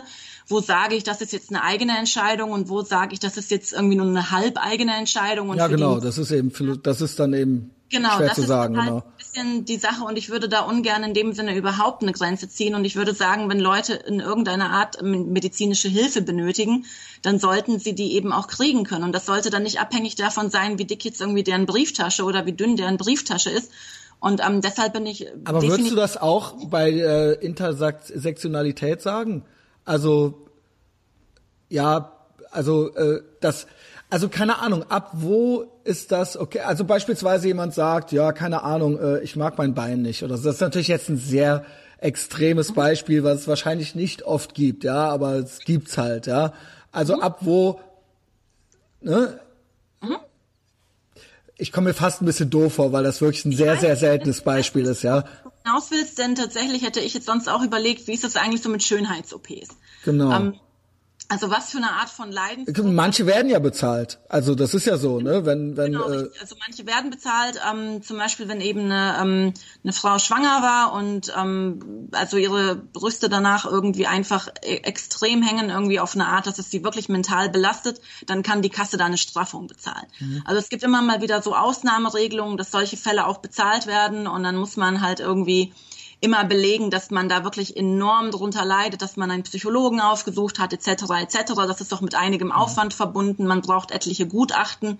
Also das ist auch nicht so, man sagt, ich heule irgendeinem Psychologen ein bisschen was vor und dann läuft das schon. Das ist schon sehr, sehr aufwendig. Ähm, aber ja, ähm, ich, klar, also bei einer Schönheits-OP würde ich natürlich schon die Grenze ziehen. Also es gibt in dem Sinne kein Recht auf eine schmale Nase und es gibt kein Recht auf große Brüste und es äh, gibt ne, kein Recht irgendwie auf schmale Hüften oder was auch und immer. Und wie gesagt, ich wollte ja noch nicht mal das Recht der, der Frau nehmen, sondern ich wollte nur sagen, ich möchte es vielleicht nicht bezahlen. Aber sie hat nee, das klar. Recht. Sie hat trotzdem, ich würde sie darf, sie würde dafür nicht ins Gefängnis kommen oder sowas. Genau, nee, also ich meine, es gibt kein Recht im Sinne von, es gibt kein Recht darauf, dass von das Geld von also, irgendjemandem. Ach so, ja genau, weil du darfst deine genau. Nase operieren. Also das, genau, das klar. Recht gibt es, ja, genau. Genau, also ich meine das Recht im Sinne von ähm, kein ja, Anspruch, kein Anspruch. Das, kein Anspruch, also unentgeltlich. Ja, genau, ähm, okay, okay, war ein Missverständnis, ja. Genau, also unentgeltlich die Körperteile seiner Wahl zu kriegen, das gibt es genau. natürlich nicht. Ähm, aber alles, was in irgendeiner Weise ähm, einen gesundheitlichen Eingriff, ein gesundheitliches Risiko darstellt oder ähm, einen sehr, sehr großen Einschnitt darstellt, ähm, sollte für mich äh, natürlich eben so ähm, erstattet werden und sollte irgendwie so mhm. bezahlt werden. Und soweit ich weiß, also da bin ich mir jetzt nicht ganz hundertprozentig sicher, aber ich bin mir immer noch sicher, dass Frauen, die ähm, überhalb einer gewissen Einkommensgrenze liegen, die noch nicht mal wirklich äh, ähm, hoch angesetzt ist, dass ähm, die die Abtreibung selber bezahlen müssen. Also das war mein, mein letzter Stand von vor ein paar Jahren auf jeden Fall noch. Ähm, und dass eine Frau schon wirklich wenig verdienen muss, dass die Abtreibung ihr von der Kasse erstattet wird. Mhm. Also das heißt, dass auch Abtreibungen hier in Deutschland jetzt nicht irgendwie. Ja, ich ähm, glaube, der, der Sinn der Sache ist, die mhm. wollen natürlich trotzdem das sage ich nur. Ich sage nur, was dabei sich wahrscheinlich gedacht wird. Ich sage nicht, ob ich das gut oder schlecht finde, weil das ist so ein schwieriges Thema und da sind das ist sehr emotional, ja. Äh, auf all da gibt's sowohl die Pro als auch die Kontrafraktionen sind da werden da teilweise sehr emotional. Äh, ich nehme an, die wollen äh, die, der, der Sinn ist schon, dass sich niemand sich da leichtfertig zu entscheidet. Wobei man jetzt eh sagen würde, wer macht denn das leichtfertig, ja? Aber ähm, ja, äh, ich denke, das ist meine Vermutung, dass das so dahinter ist, dass man sagt so, na, wenn du es wirklich willst, dann musst du eben das auch dann ein bisschen bezahlen, dann macht dir, dann machen dir 50 oder 100 Euro mehr auch nichts aus, wenn es so wichtig ist. Und wenn nicht, dann kann es nicht so wichtig sein. Das würde ich jetzt vermuten, dass das dahinter steckt. Ähm, ja, das äh, kann natürlich schon schon gut sein. Also das ähm, natürlich auch für eine äh, für eine Krankenkasse der Anreiz natürlich jetzt nicht irgendwie da ist, jede Abtreibung zu bezahlen. So und das ist natürlich auch ja, irgendwo auch, ja. eine, eine, ökonomische Kalkulation und okay aus ähm, aus deren Sicht äh, ist das dann natürlich irgendwie klar. Ähm, aber ich bin halt eben auch dagegen, ähm, ökonomische Schranken einzubauen. Denn wie gesagt, auch ohne ökonomische Schranken macht sich keine Frau so eine Entscheidung leicht. Und selbst wenn sie sich eine Entscheidung leicht macht, ich meine, es gibt ja auch die Frauen, die sagen in der ersten Sekunde, ich werde das äh, abtreiben lassen und bleiben bis zur letzten Sekunde auch dabei.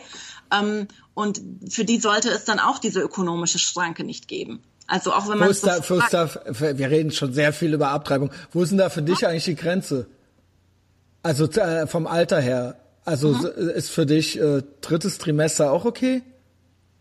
Jetzt ähm, put also, ich dich hier so on the spot, so, ne? Also es ist halt ähm, so, ich finde es immer super schwierig, über Einzelfälle zu reden. Ich weiß, dass Spätabtreibungen einen kleinen Bruchteil aller Abtreibungen Ja, das stimmt. Ähm, und dass da in aller Regel schon auch, also wenn man schon so weit in der Schwangerschaft fortgeschritten ist, da in der Regel schon durch die ganze Hormonausschüttung schon irgendwo so eine, Bindung. so eine Bindung ja, weil ich, ich spiele ein bisschen drauf an, weil vor einem Jahr oder vor einem halben Jahr hatte irgendeine so SPD-Frau irgendwie, was ist von der, von den Jusos, wo die meinte, ja, nach der Geburt wäre ja auch noch okay und sowas. Ich habe mir das tatsächlich, ich weiß. Weißt du das noch? Ich, ich weiß das noch, ich weiß, dass es damals irgendwie einen mega Aufschrei gab. Ähm, ich hatte mir das damals tatsächlich nicht angeschaut, weil ich weiß, das war noch eine Zeit, ähm, wo ich echt anderes zu tun hatte. Okay. Ähm, deshalb weiß ich jetzt nicht, was genau da gesagt wurde. Das Doch, die, ich, ich habe mir das angeguckt, dass die hat das schon okay. so gesagt, ja. Okay, gut, also das ja. ist natürlich, ähm, also ich sag mal, postnatale Abtreibung ist natürlich irgendwo. Ja, solange der Gurt noch, äh, also der Gurt, der, der, äh, wie sagt man, äh, die Nabelschnur, ja, ähm, genau, ähm, dann ist es ja noch okay, weil ja, also das sind natürlich so Wahnvorstellungen, ähm, die bedürfen jetzt auch nicht irgendwie irgendeiner Erklärung. Nee. Ähm, aber ich sag mal so, diese, ähm, diese Spätabtreibungen, ich weiß, dass die gerne so ein bisschen herangezogen werden um Abtreibungen und ich, ja, ich, ich sage nicht, dass du das machst. Nee. Aber was ich damit äh, sagen möchte, ist, die werden oft so als Argument herangezogen um Abtreibungen im Generellen, das so ein bisschen genau. als falsch darzustellen. Und dazu muss man wirklich sagen, ähm, Spätabtreibungen machen ganz wenige Prozent aller Abtreibungen aus. Genau. Und äh, von diesen ähm, ganz wenigen Prozent sind dann die aller, allermeisten Abtreibungen solche, wo wirklich gesundheitliche Risiken dahinter genau. stehen. Es ist genauso, auf der anderen Seite hat man eben dieses, ja, was ist, wenn der Vater äh, seine Tochter vergewaltigt hat? Das ist ja auch ein ganz geringer Prozent. Also das wird ja dann gerne von der Gegenseite als Argument. Es gibt so diese beiden ja. extrem, ich muss sagen, das sind beides total extreme Positionen, die es, die gibt es, mhm. aber das ist nicht, macht nicht äh, den Großteil der äh, Fälle irgendwie aus. Ähm, und natürlich ähm, ne, äh, müssen die dann eben entsprechend auch diskutiert werden. Worauf mhm. ich hinaus will, ich habe einen Podcast, einen amerikanischen Podcast gehört, und da wurde, hat jemand nahegelegt, dass die und dass das ein Beispiel für die gesellschaftliche Debatte ist allgemein, weil das äh, eine sehr ideologische Diskussion ist und eine sehr emotionale und es kaum wirklich um richtig oder falsch oder sowas geht und vielleicht gibt es auch kein richtig oder falsch, ja. Es gibt vielleicht sogar Argumente für beide Positionen, aber es ist eben sehr ideologisch und sehr, da ist sehr viel Stammesdenken mit dabei. Und eben, dass da auch so die äh, Reise hingeht, dass man irgendwie irgendwann nur noch Staaten, also der, der hat von den USA gesprochen, dass man dann vielleicht irgendwann nur noch Staaten hat, in denen, in den, äh, ähm, äh, in denen äh, das erlaubt ist bis nach der Geburt oder halt eben man kommt für 500 Jahre ins Gefängnis, wenn man es überhaupt macht. Also dass das, dass, dass, dass es gar nichts mehr dazwischen gibt, ja, dass man dann nur noch so, okay, dann muss ich halt entweder in den Staat oder in den Staat, wenn ich das äh, so und so leben möchte, ja. Und mhm. ähm, der hat dann da eine Analogie zur allgemein zur politischen Debatte noch gemacht, so ja, dass sich das eben irgendwie entsprechend verhärtet und das fand ich eigentlich so ganz interessant, ja. Und dass das immer, immer, dass, dass die ideologischen, End, also die Enden der Spektren, mhm. dass die sich so, dass die so, dass das, es geht nur noch darum, um dieses darum, diese Ideologie im extremsten irgendwie aufrechtzuerhalten, ja, und ähm, das zu argumentieren dann irgendwie. Wobei das nicht der Großteil der Gesellschaft ist. Ja, also ich bin halt mit diesen ähm, mit diesen Einwänden von wegen, ja, was ist dann irgendwie so im Falle von Inzest, wenn man schwanger wird, das ist wirklich ein sehr kleiner Bruchteil. Also sehr viele Frauen, äh, die abtreiben, haben schon mal ein Kind bekommen ähm, mit dem aktuellen oder mit einem vorherigen Partner. Ähm, und es passt jetzt vielleicht gerade nicht, weil man will nach zwei Kindern keins mehr, man will, man will nach drei Kindern keins mehr, was auch immer. Es geht jetzt irgendwie nicht aus, was weiß ich nicht, für immer Gründen. Aber dieser Extremfall, ähm, quasi, ne, der Vater hat jetzt irgendwie eingeschwängert, das ist jetzt, finde ich, auch nicht das überkrasse Argument ähm, für Abtreibungsrechte, weil das halt einfach so einen super kleinen Bruchteil ausmacht. Und das ist immer so ein Niveau, auf das ich irgendwie nicht herab will, wenn man so möchte. Ja, ja. Weil einfach zu platt, das soll so auch so ein bisschen so auf die Tränendrüse drücken.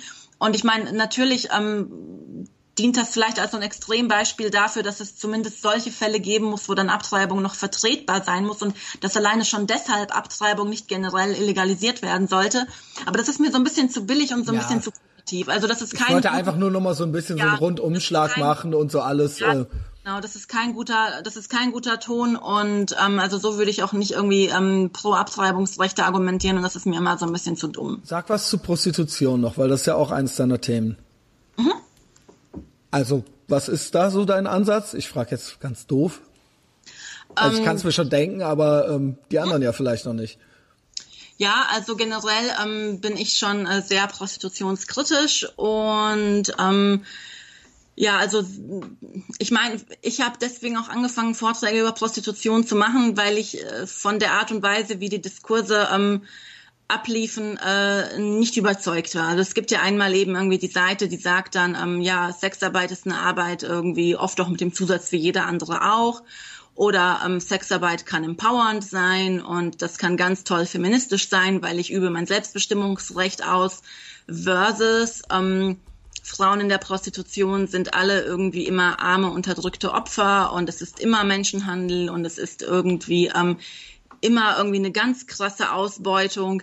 Und ich hatte immer so ein bisschen das Gefühl, es geht immer nur darum, irgendwie um Freiwilligkeit versus Unfreiwilligkeit zu diskutieren und das Ganze immer nur auf so einer sehr deskriptiven Ebene irgendwie zu schildern. Also nie so darüber zu reden, ähm, wofür steht Prostitution eigentlich, wieso gibt's Prostitution, ähm, wer sind eigentlich überhaupt die Freier, dass ich finde, dass auch über Freier irgendwie immer sehr wenig geredet wird, man auch heute noch sehr wenig in dem Sinne über Freier weiß, es kaum Forschung zu dem Thema gibt. Und ich mir dann irgendwie so ein bisschen dachte, wieso reden wir nicht so ein bisschen normativer über Prostitution und nach welchen Prinzipien Prostitution funktioniert. Es ist halt so, ich habe ähm, irgendwann angefangen, vor ungefähr drei, vier Jahren in einer Beratungsstelle für Frauen in der Prostitution als Dolmetscherin zu arbeiten, also eben ehrenamtlich und habe da natürlich eher Fälle kennengelernt, die wirklich unschön waren. Mhm. Also manchmal wirklich Frauen, die 20 bis 30 Freier am Tag hatten, ähm, wo es schon wirklich gröbster Zynismus wäre zu sagen, die üben ja ihr Selbstbestimmungsrecht aus. Und ähm, dann äh, habe ich aber zum Beispiel auch eine sehr gute Freundin, die ähm, eine Weile ja eben ja Sexarbeiterin war, die aber auch meinte, sie hat sich wahnsinnig viel von mir angenommen und äh, wahnsinnig viel von mir gelernt und das hat mich natürlich auch immer sehr gefreut. Aber dadurch habe ich eben gesehen, es gibt halt auch diese Schiene, die natürlich ähm, gerade global gesehen weit weniger so in Erscheinung tritt, aber es gibt eben auch die junge Frau, die dann irgendwie sagt, bevor sie eben acht Stunden irgendwo an der Kasse steht, macht sie lieber irgendwie zweimal die Woche was. Aber das sind natürlich irgendwie nicht so die Regelfälle, sage ich mal, aber das gibt's halt auch. Und dadurch dachte ich mir, ich will weder nur über das eine noch über nur das andere sprechen.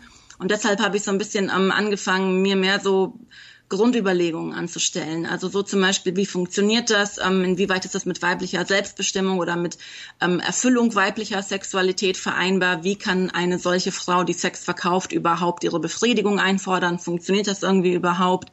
Ähm, also es ging mehr darum, sich normative Gedanken über Prostitution zu machen und eben nicht so sehr darum, weil sonst, du kennst es selbst, die Debatten kreisen um Freiwilligkeit, mhm. um wie viel verdient man damit, ähm, äh, sind die Frauen einfach nur ein bisschen sexgeil oder wieso machen die und das? Und die Frage ist eben dann auch, kann man es verbieten?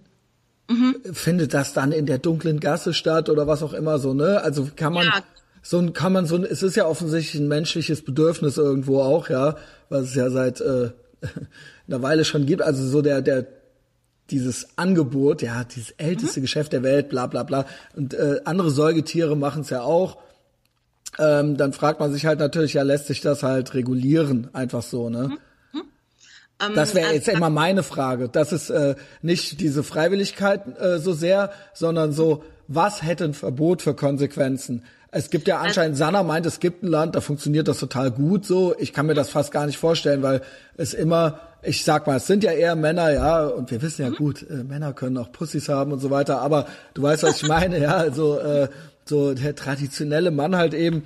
Und ähm, ja, die sind, da gibt's halt, äh, es gibt halt einen gewissen Trieb so und mhm. äh, lässt er sich einfach mit einem Verbotsschild irgendwie regulieren so oder wird es da nicht Mittel und Wege geben und auch äh, ein Bedürfnis nach danach äh, irgendwie ähm, Geld zu verdienen. Offensichtlich gibt es ja Frauen, für die das eine Option äh, ist manchmal, also auch wenn sie jetzt äh, jetzt abgesehen vom Menschenhandel, sage ich mal, aber ähm, ob, auch da ist es freiwillig, ist es nicht freiwillig, aber ähm, ich sag mal, ein Mann würde vielleicht obdachlos werden weil er diese Option nicht hat und eine Frau ist dann eben prostituiert. Jetzt kann man sich eben fragen, was ist jetzt besser, was ist schlechter? Äh, ist das dann, äh, rettet sie das dann vor der Obdachlosigkeit oder so? Aber offensichtlich gibt's ja gewisse Mechanismen, evolutionsbiologische Mechanismen, die greifen oder wie man es auch immer nennen will. Ähm, also es ist halt ähm, so, dass was natürlich irgendwie Menschen veranlagt, ist jetzt eben nicht so sehr der, der Wille ist logischerweise Sex zu kaufen, sondern der Wille eben Sex zu haben. Ja. Und ähm, genau. genau. Und es ist halt eben so, dass man jetzt natürlich irgendwie, also es ist jetzt quasi ein bisschen viel auf einmal, dass man jetzt natürlich irgendwo ähm, sagen kann, äh, es gibt ähm, ja eben dieses Geschäft, wenn man so möchte, in dem Sinne schon äh, sehr lange. Ähm, dann muss man sich aber natürlich auch immer so ein bisschen fragen, nur weil Sachen schon irgendwie sehr lange bestehen oder weil sie schon sehr lange so funktionieren, in Anführungszeichen, bedeutet das aber auch nicht, dass sie, äh, dass sie richtig sind oder dass man auf eine Gesellschaft hinausarbeiten möchte, in der sie weiterhin gängig und akzeptiert sind. Also bist du für ein Verbot? Sorry, ganz kurz. Mhm. Bist du für also, ein Verbot oder nicht? Also ich finde, das ist, ich finde es schwierig. Weil ich weiß es, ich konnte es jetzt wirklich noch nicht raushören bei dir. Es ist halt so, es ist einfach für mich super schwierig, sowas einfach nur mit Ja oder nur mit Nein zu beantworten, denn ähm, was beinhaltet ein Verbot? Wenn wir jetzt sagen, wir genau. verbieten irgendwie was, was genau heißt das? Was beinhaltet das für die eine? Was beinhaltet das für die andere Seite? Ich, ich werde auf gar keinen Fall äh, Ja oder Nein dazu sagen. Ich meine, wenn wir uns zum Beispiel anschauen, es gibt ähm, Prostitutionsverbote, die dann so aussehen, dass dann die Frau, ähm, wenn sie dabei erwischt wird, dass sie halt genauso bestraft wird. Und wir brauchen jetzt ähm, hoffentlich irgendwie nicht darüber zu reden, dass das kein feministischer Ansatz ist. Also wir müssen uns schon so ein bisschen überlegen, wenn wir von Verbot reden, was für ein Verbot meinen wir? Und deshalb möchte ich da sehr, sehr ungern einfach mit Ja oder mit Nein antworten. Dann haben wir eben das schwedische Modell ähm, mit der Freierbestrafung, ähm, wo ich mit dem Ausdruck aber auch immer nicht ganz zufrieden bin, weil das impliziert, es geht nur um eine Freierbestrafung und darum geht's halt nicht. Also es geht wirklich auch darum, ähm, Frauen, die in der Prostitution tätig sind, Alternativen anzubieten, Hilfsprogramme anzubieten, Bleiberecht vor allem anzubieten. In Schweden sind zum Beispiel äh, viele Nigerianerinnen davon betroffen, die halt einfach äh, wirklich Geld verdienen müssen. Ähm, und da geht's darum, so ein bisschen zu überlegen, ähm, was für ein Gesetzespaket verabschiedet man. Übrigens hat Israel sich jetzt auch für dieses schwedische Modell äh, entschieden und hat mhm. das entsprechend verabschiedet. Ähm, also das machen mittlerweile mehr Länder als nur Schweden. Ähm, es heißt halt eben nur so oder Nordic Model, weil es halt eben in Schweden als erstes implementiert wurde. Aber ja, also deswegen, ich bin ich immer. Ich wüsste jetzt gerne was, weil äh, das Bedürfnis der Männer ist ja nicht einfach weg. Also das ist ja nicht einfach so, ach ja, weil du sagst es ja selber, es geht ja nicht darum, Sex zu kaufen, es geht darum, Sex zu haben. Genau. Ne? Ähm, heißt das, die machen es jetzt heimlich oder heißt es, die unterdrücken es oder ähm, heißt das, ähm, es äh, werden irgendwelche anderen Lösungen gefunden oder was? Also ich frage mich dann immer, was, pass was passiert mit diesem Bedürfnis, Sex zu haben dann stattdessen? Also ich sag mal so, ähm, und das ist jetzt oder gibt's da äh, Zahlen zu? So Zahlen zu was genau? Ja, zu, weiß was ich, äh, irgendwelche Dunkelziffern, äh, das findet jetzt in der dunklen Gasse statt oder ne, es ist eben nicht mehr legal oder gibt's jetzt mehr Bestra gibt's jetzt wesentlich mehr Straftäter dahingehend, weil das ja eben dann bestraft wird ähm, oder ne, oder haben die jetzt einfach aufgehört, Sex zu wollen? Oder ähm, ja. Also es ist halt so, man darf tatsächlich auch nicht vernachlässigen, dass über einen längeren Zeitraum, und das ist das, was in Schweden in dem Sinne gerade eintritt, dass ein Gesetz auch eine gewisse normierende Wirkung haben kann. Das heißt also, dass ein Gesetz, wenn es langfristig implementiert ist, ähm, Einfluss aufs gesellschaftliche Klima haben kann. Und in Schweden läuft das jetzt darauf hinaus, dass unter äh, jüngeren Leuten ähm, gerade auch Sexkauf einfach nicht mehr äh, so gesellschaftsfähig ist, also nicht mehr so akzeptiert ist, nicht mehr als so tolerabel gilt ähm, und als, dass sich dahingehend auch irgendwo das, das gesellschaftliche Klima peu à peu ändert. Also das Gesetz gibt es jetzt 20 Jahre. Das ähm, wird sich jetzt auch so erstmal noch fortsetzen. Ähm, ich bin in Schweden nicht mit allem einverstanden, wie das Gesetz implementiert wurde. Also ich würde auch nicht sagen, dass Schweden die Erfolgsstory ist, als dies manchmal verkauft wird. Weil in Schweden ist ja auch eine sehr hohe Vergewaltigungsrate, woran die auch immer gemessen wird, weil man weiß ja nicht, ne, also mhm. vielleicht hängt das auch miteinander zusammen, vielleicht aber auch nicht. Also in, in Schweden ist, soweit ich weiß, das Sexualstrafrecht ein bisschen ähm, verschärft insofern, als dass ähm, Frauen, was heißt verschärft? Also Frauen ähm, erstatten äh, in Schweden meist schneller Anzeige und eher Anzeige. Es gibt eine kleinere äh, Dunkelziffer als in Deutschland zum Beispiel. Mhm. Also dort werden Sachen einfach eher zur Anzeige gebracht. Und ähm, deshalb wäre ich jetzt vorsichtig damit, mir zu überlegen, woran das in Schweden liegen könnte. Vor allem, was ich definitiv nicht möchte, was ich wirklich sehr ablehne, ist, ähm, manchmal schwingt so diese gesellschaftliche Implikation mit oder man sieht es ganz oft in Kommentarspalten nach dem Motto, wenn es die Nutten nicht gibt, dann gibt es mehr Vergewaltigungen. Und das läuft ja wieder, das läuft wiederum nur darauf hinaus, dass eben ähm, Frauen in der Prostitution einfach nur ein Ventil für Triebtäter sind. Und deshalb müssen die Nutten... Oder für Leute, die keine Möglichkeit haben, Sex zu kriegen. Also naja, was vielleicht nah beieinander naja, liegt, ja. Ich sag mal so, wenn diese ähm, Leute, die keine andere Möglichkeit haben, Sex zu kriegen, ansonsten zu Sexualstraftätern werden, dann sind es ja potenzielle Sexstraftäter. Nein, nein, aber nicht jeder, der, äh, sag ich mal, zu einer Prostituierten geht, würde unbedingt auch ein Sexualstraftäter werden. Nein, nein, nein, klar, das meine ich ja. Aber es geht, also ich beziehe mich jetzt nur aber auf vielleicht, vielleicht oh. gibt's Leute, die da hingehen und sonst hm? keine Möglichkeit hätten, Sex zu kriegen, aber trotzdem, wenn es die Möglichkeit nicht mehr gibt, trotzdem kein Vergewaltiger werden würden. Nee, also klar, die Möglichkeit nee, klar, gibt es ja. Genau, genau. Aber es ging mir jetzt konkret um diese Argumentation, es muss Prostitution deshalb geben, damit Männer nicht zu Vergewaltigern ja. werden. Also die Argumentation gibt's ja wirklich, sieht man wirklich ganz oft in Kommentarspalten, ist ja wirklich was, was nicht totzukriegen ist. Nach dem Motto, wir brauchen das, denn ansonsten steigen die Vergewaltigungsraten. Glaubst du, also ich weiß, das ist, das ist sehr, ähm, ja, gefällt dir nicht, aber glaubst du, dass da gar keinen Zusammenhang gibt?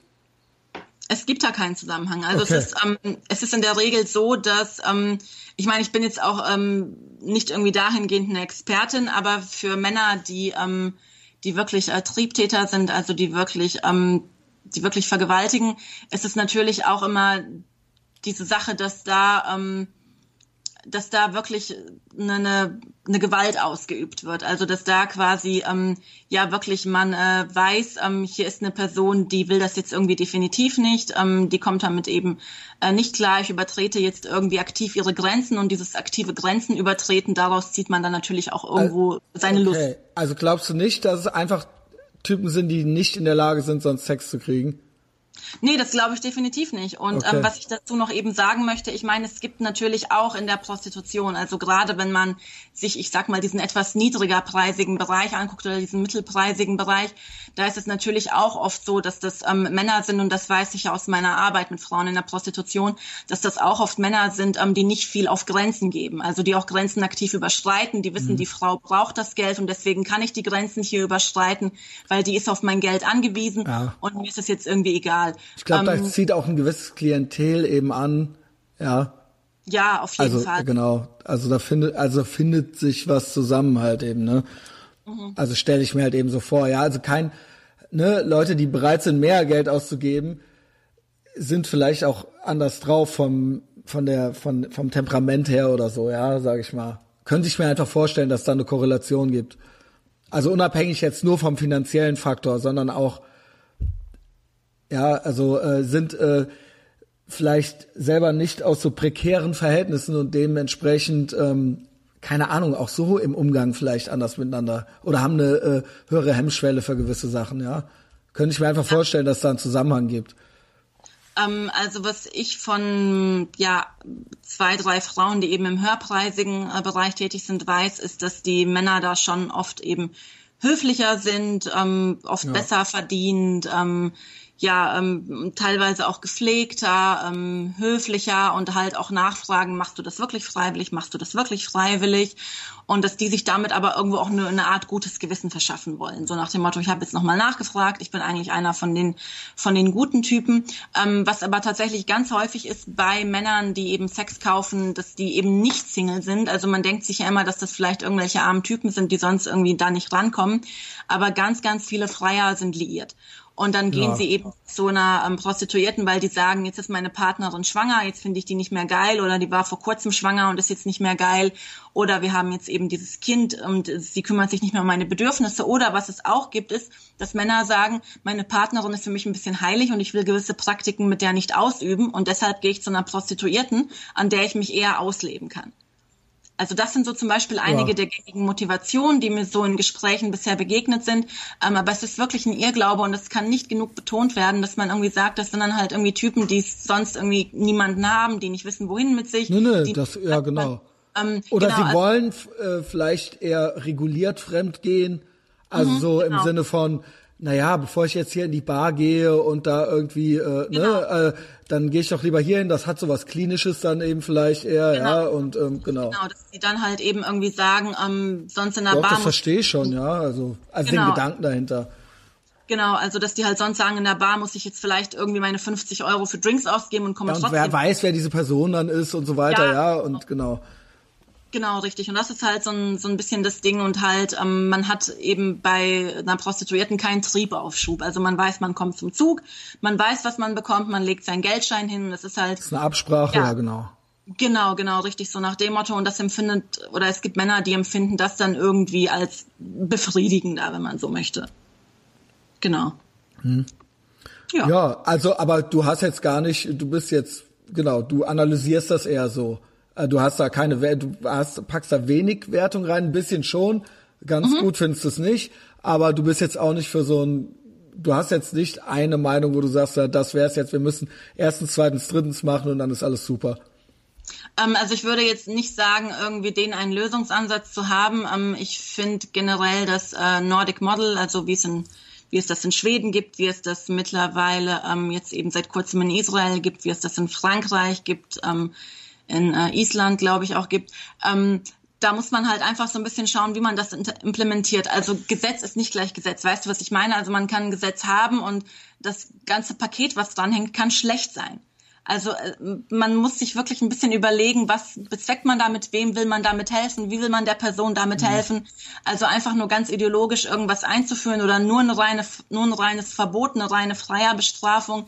Ich glaube, das bringt einfach wenig. Man muss schon die Frauen im Fokus haben bei der mhm. Sache und sich so langfristig überlegen, was brauchen die, was sind, was sind deren Bedürfnisse, wie kann man denen irgendwie unter die Arme greifen.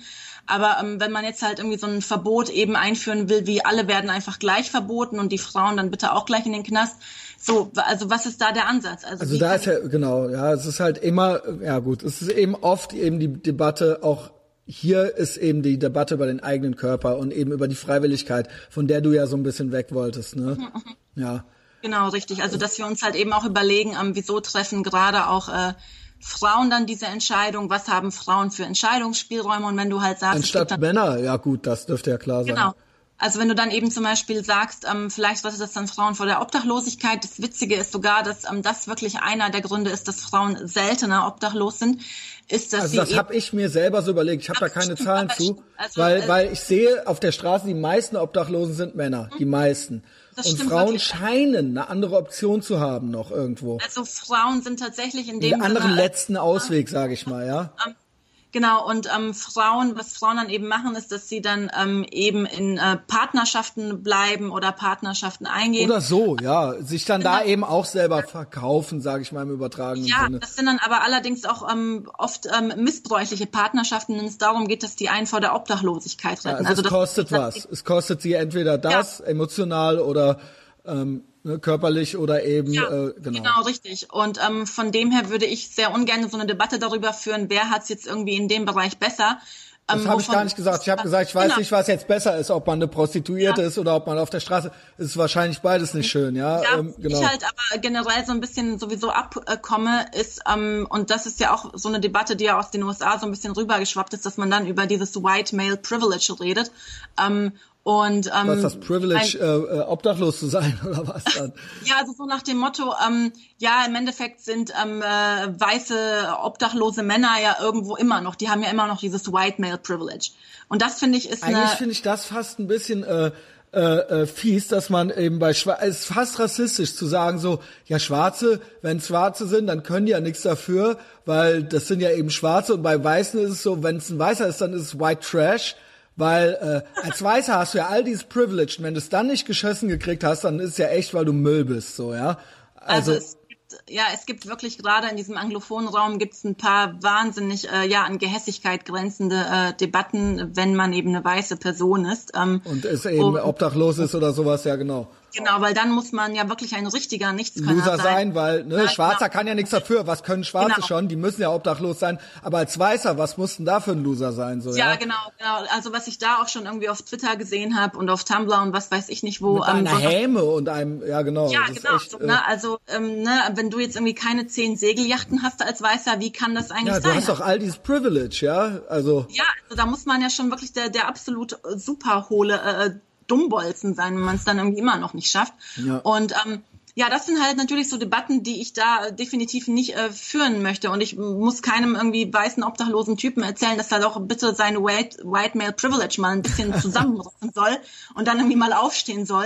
So, ne, das, äh, ne, das sind halt so solche Quatschdebatten und die will ich ja auch irgendwie gar nicht führen. Und ähm, ne, darum, darum geht's mir halt so ein bisschen. Und Obdachlosigkeit ist in Deutschland echt ein wachsendes Problem.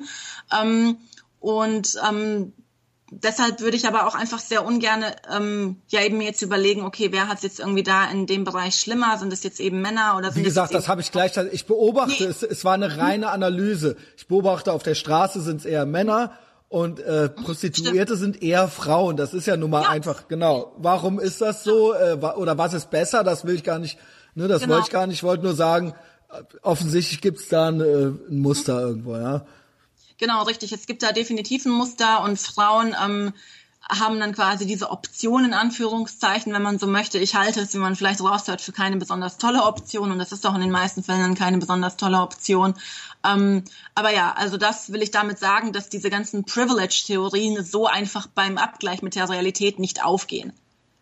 So, und dass es ähm, ne, überhaupt keinen Sinn hat, jetzt irgendwie ähm, äh, solche, solche Debatten, die dann sowieso auch eher auf die USA oder auf ähm, äh, Großbritannien fokussiert sind, irgendwie noch auf deutsche Verhältnisse umzumünzen. Ich meine, die gehen ja selbst ähm, in den dortigen Kulturkreisen nicht auf, ja. Und ähm, deshalb sind das wirklich äh, diese, diese intersektionalen äh, Debatten, die da natürlich auch irgendwo mit äh, drin hängen. Ähm, die möchte ich so auch nicht führen. Und ich meine, wie ich es ja schon irgendwie angeschnitten habe, bei meiner politischen, bei meiner feministischen Arbeit, ähm, ich habe so viel Unterstützung auch von Männern erhalten. Ähm, Das fand ich ganz toll. Das hast du, sagst du jetzt zum zweiten Mal und du hast mir auch persönlich vorher in der Sprachnachricht schon gesagt und hast mir echt gesagt, ich weiß gar nicht, wie es wird dazu kam. Vielleicht, weil ich ein alter weißer Mann bin, habe ich zu dir gesagt. genau. Und da hast du gesagt, ey, pass auf, ist gar kein Problem. Äh, Männer haben mich so toll unterstützt bisher in meiner Arbeit. Ja, das stimmt wirklich. Also ich meine, wie ich auch vorhin schon irgendwie erzählt habe, also das erste Mal, dass ich einen kontroversen Vortrag gehalten habe, also zur Prostitution, das hat mir halt ein Freund organisiert, ja. Also der hat da echt gesagt, Naida, wenn du einen Vortrag dazu schreibst, ähm, ich mach dir das irgendwie alles klar. Und ähm, da hatte ich bisher wirklich einfach ähm, richtig viel Support von Männern, dass ich selber auch gewisse Schwarz-Weiß ähm, Bilder auch ablegen konnte. Warst du, aber du warst da vorher schon eher so, äh, Männer, ich weiß nicht, und warst da auch so ein bisschen so drauf auf diesen Film und hast dann dadurch das abgelegt? Habe ich richtig verstanden, Also ja? ich sag mal, ich sag mal so mit äh, so Mitte 20, als das bei mir so ein bisschen anfing, auch mit Feminismus, war ich da Weil teilweise. erst warst du ja gar nicht so, so hast du es ja erzählt. Und dann Genau. warst du so ein bisschen so äh, Emanzo oder was und äh, genau, Männer. richtig, also, Okay. genau. Also so mit 20, 21 war ich ja wirklich noch ähm, gar keine Feministin oder eher Antifeministin. Dann so mit 22, 23 ging das so ein bisschen los. Und dann mit 25, 26 war ich dann schon so ein bisschen, ja, auf so einem komischen Männer-Hate-Trip irgendwie. Also das, ähm, auch rückblickend muss ich sagen, war das schon super cringy und da bin ich wirklich so ein bisschen so. das ist ja so, fast schon irgendwie, ja, keine Ahnung, sympathisch, Ja. dass du das jetzt selber Ja, so. Ja, also ich bin wirklich so Weltbildern angehangen, die sehr vereinfacht waren und sehr schwarz-weiß waren und sehr, also ich habe so sehr in Schemata gedacht. Ich habe neulich, soll ich dir was, darf ich dir was Witziges erzählen? Ich habe richtig Ärger gekriegt die Tage. Okay, Ähm, ich habe, ähm, ich filmte jemanden. okay, Das macht man auch schon nicht, ja. Also ich bin äh, auf der Straße lang gegangen, ich kam hier raus ähm, und vor mir ging äh, ein Pärchen. Ich bin, also, ne, ich habe zwar in dieser Folge mich als Feministen bezeichnet, aber ich bin auch so in ein paar Sachen bin ich so ein bisschen oldschool, ja, so ein bisschen äh, altmodisch. Und wenn die Frau die ganzen Taschen trägt und der Typ gar nichts, so, dann war ich so, war ich so ein bisschen so, hm, ja, also so ein Feminist äh, bin ich jetzt auch nicht, dass das jetzt irgendwie sein muss, so dass äh, sie die ganzen Flaschen in diesen ganzen Taschen trägt und so weiter. Und dann habe ich das gefilmt und habe das äh, mein Insta meiner Instagram-Followerschaft zur Verfügung gestellt, ja. Da ich aber hier in Köln äh, total, ähm, ja, also äh, die Leute ähm, ja, ein polarisierendes Kerlchen bin, ja, und äh, äh, ich auch einige kenne, wurde ich auch ganz bald schon von dem angeschrieben, von dem Typen, ja. Ähm, ich kannte den nicht, ja.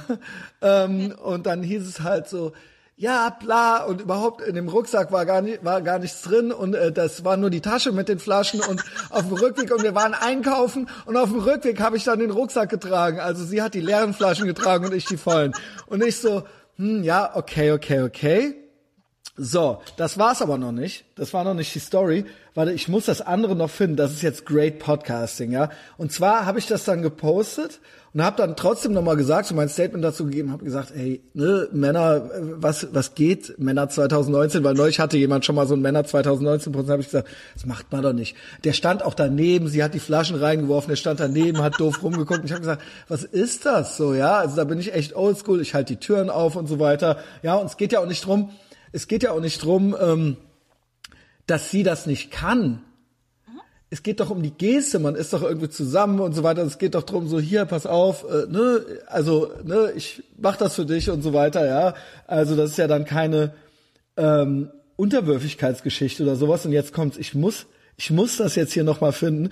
Da hat mir eine junge Frau schrieb mir, die war ultra sauer auf mich ultra sauer auf mich, weil ich das anmerkte, dass man das machen soll, ja, dass man äh, seiner Freundin oder Partnerin oder Frau, äh, wenn man selber die Hände leer, komplett leer hat, ja, und sie hat schon eine auf dem Rücken und noch eine in der Hand, dann nimmt man die, ja. Ähm, so, pass auf, jetzt ich ich muss es ich muss es jetzt nur noch finden, ja. Das ist great Podcasting, aber so ist es halt eben, ja. Wer bis hierhin durchgehalten hat, wir haben ja schon fast anderthalb Stunden.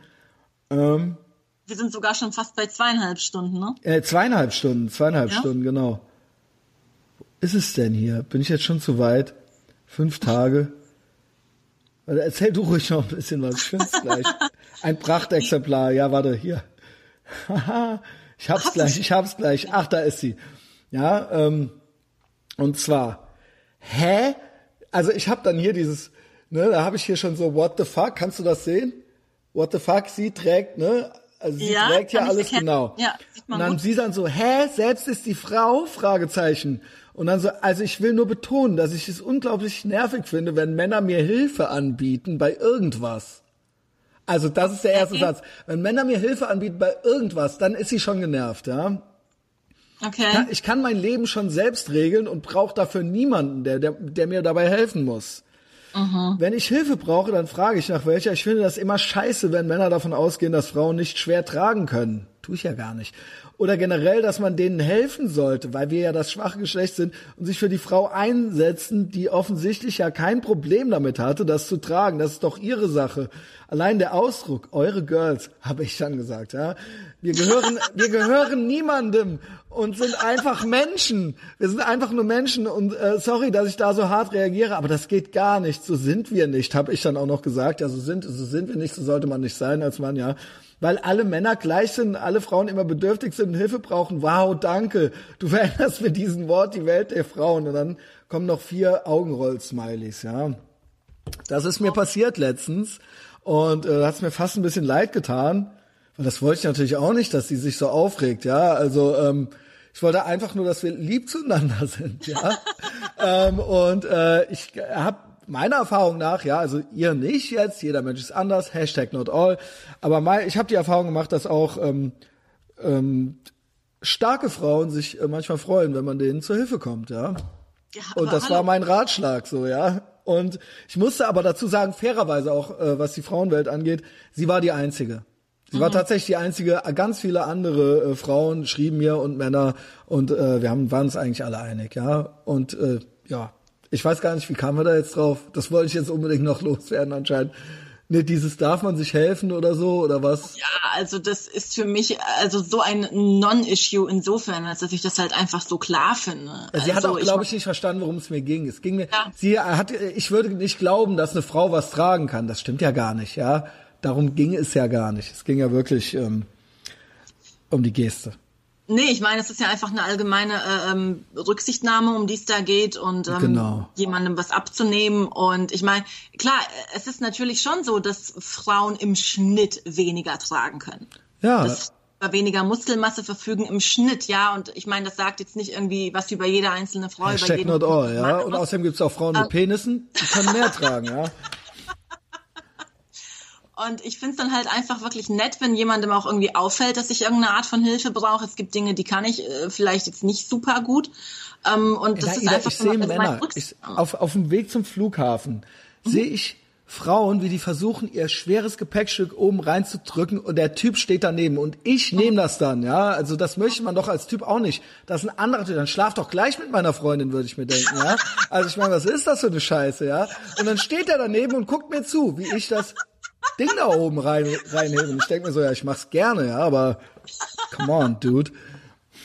Nein, das ist schon ein bisschen so eine Lachnummer. Also ähm, ich muss halt schon sagen, ich habe was für, ich sag mal so oldschool Gesten übrig. Also ich ja. finde schon ein bisschen nett so, ähm, wenn man einem irgendwie hier und da was abnimmt, weil Männer können im Schnitt einfach mehr schleppen als ich. Ähm, Türen aufhalten. Wie geht's, wenn man irgendwie miteinander ist und zusammen ist und sagt, komm, pass ja. auf, ich, ich kümmere mich um dich oder ich, ich bin für dich da oder so. Das soll das ja, doch zeigen, irgendwie so ein bisschen. Sind halt ja? irgendwie so, so Kleinigkeiten. Also ich mache natürlich auch die Tür für Männer auf. Also ich äh, hau einem Mann jetzt auch nicht die Tür irgendwie nach ja, aber ich versuche schon ja. immer äh, nach vorne zu springen. Ja, das versuche ich. Das ist so ein kleiner Fetisch von mir, so ein kleiner Tick von mir. Ja, ich möchte sie aufmachen, wenn es geht wenn es äh, irgendwie technisch möglich ist.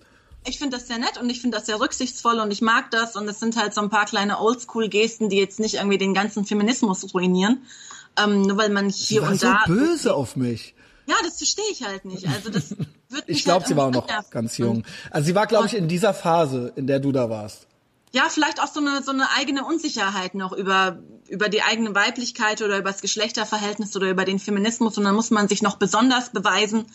Ähm, und ne, ich meine, ich bin jetzt irgendwie über 30 und ich bin einfach so drüber hinweg und ich kann halt irgendwie sagen, wenn ich, wenn ich so ein bisschen so ein Oldschool-Ding auch wertschätze und so eine Rücksichtnahme ja. wertschätze und das sagt du ja musst dir dann nicht weniger als Feministin vorkommen ja, oder so, ja genau. Du weißt, wer du bist, ja. Genau, richtig. Ich meine, ich schleppe meine Sachen auch selbst, ich zahle meine eigenen Rechnungen, ich lebe alleine, also ich kann meinen Shit auch alleine ganz gut zusammenkriegen.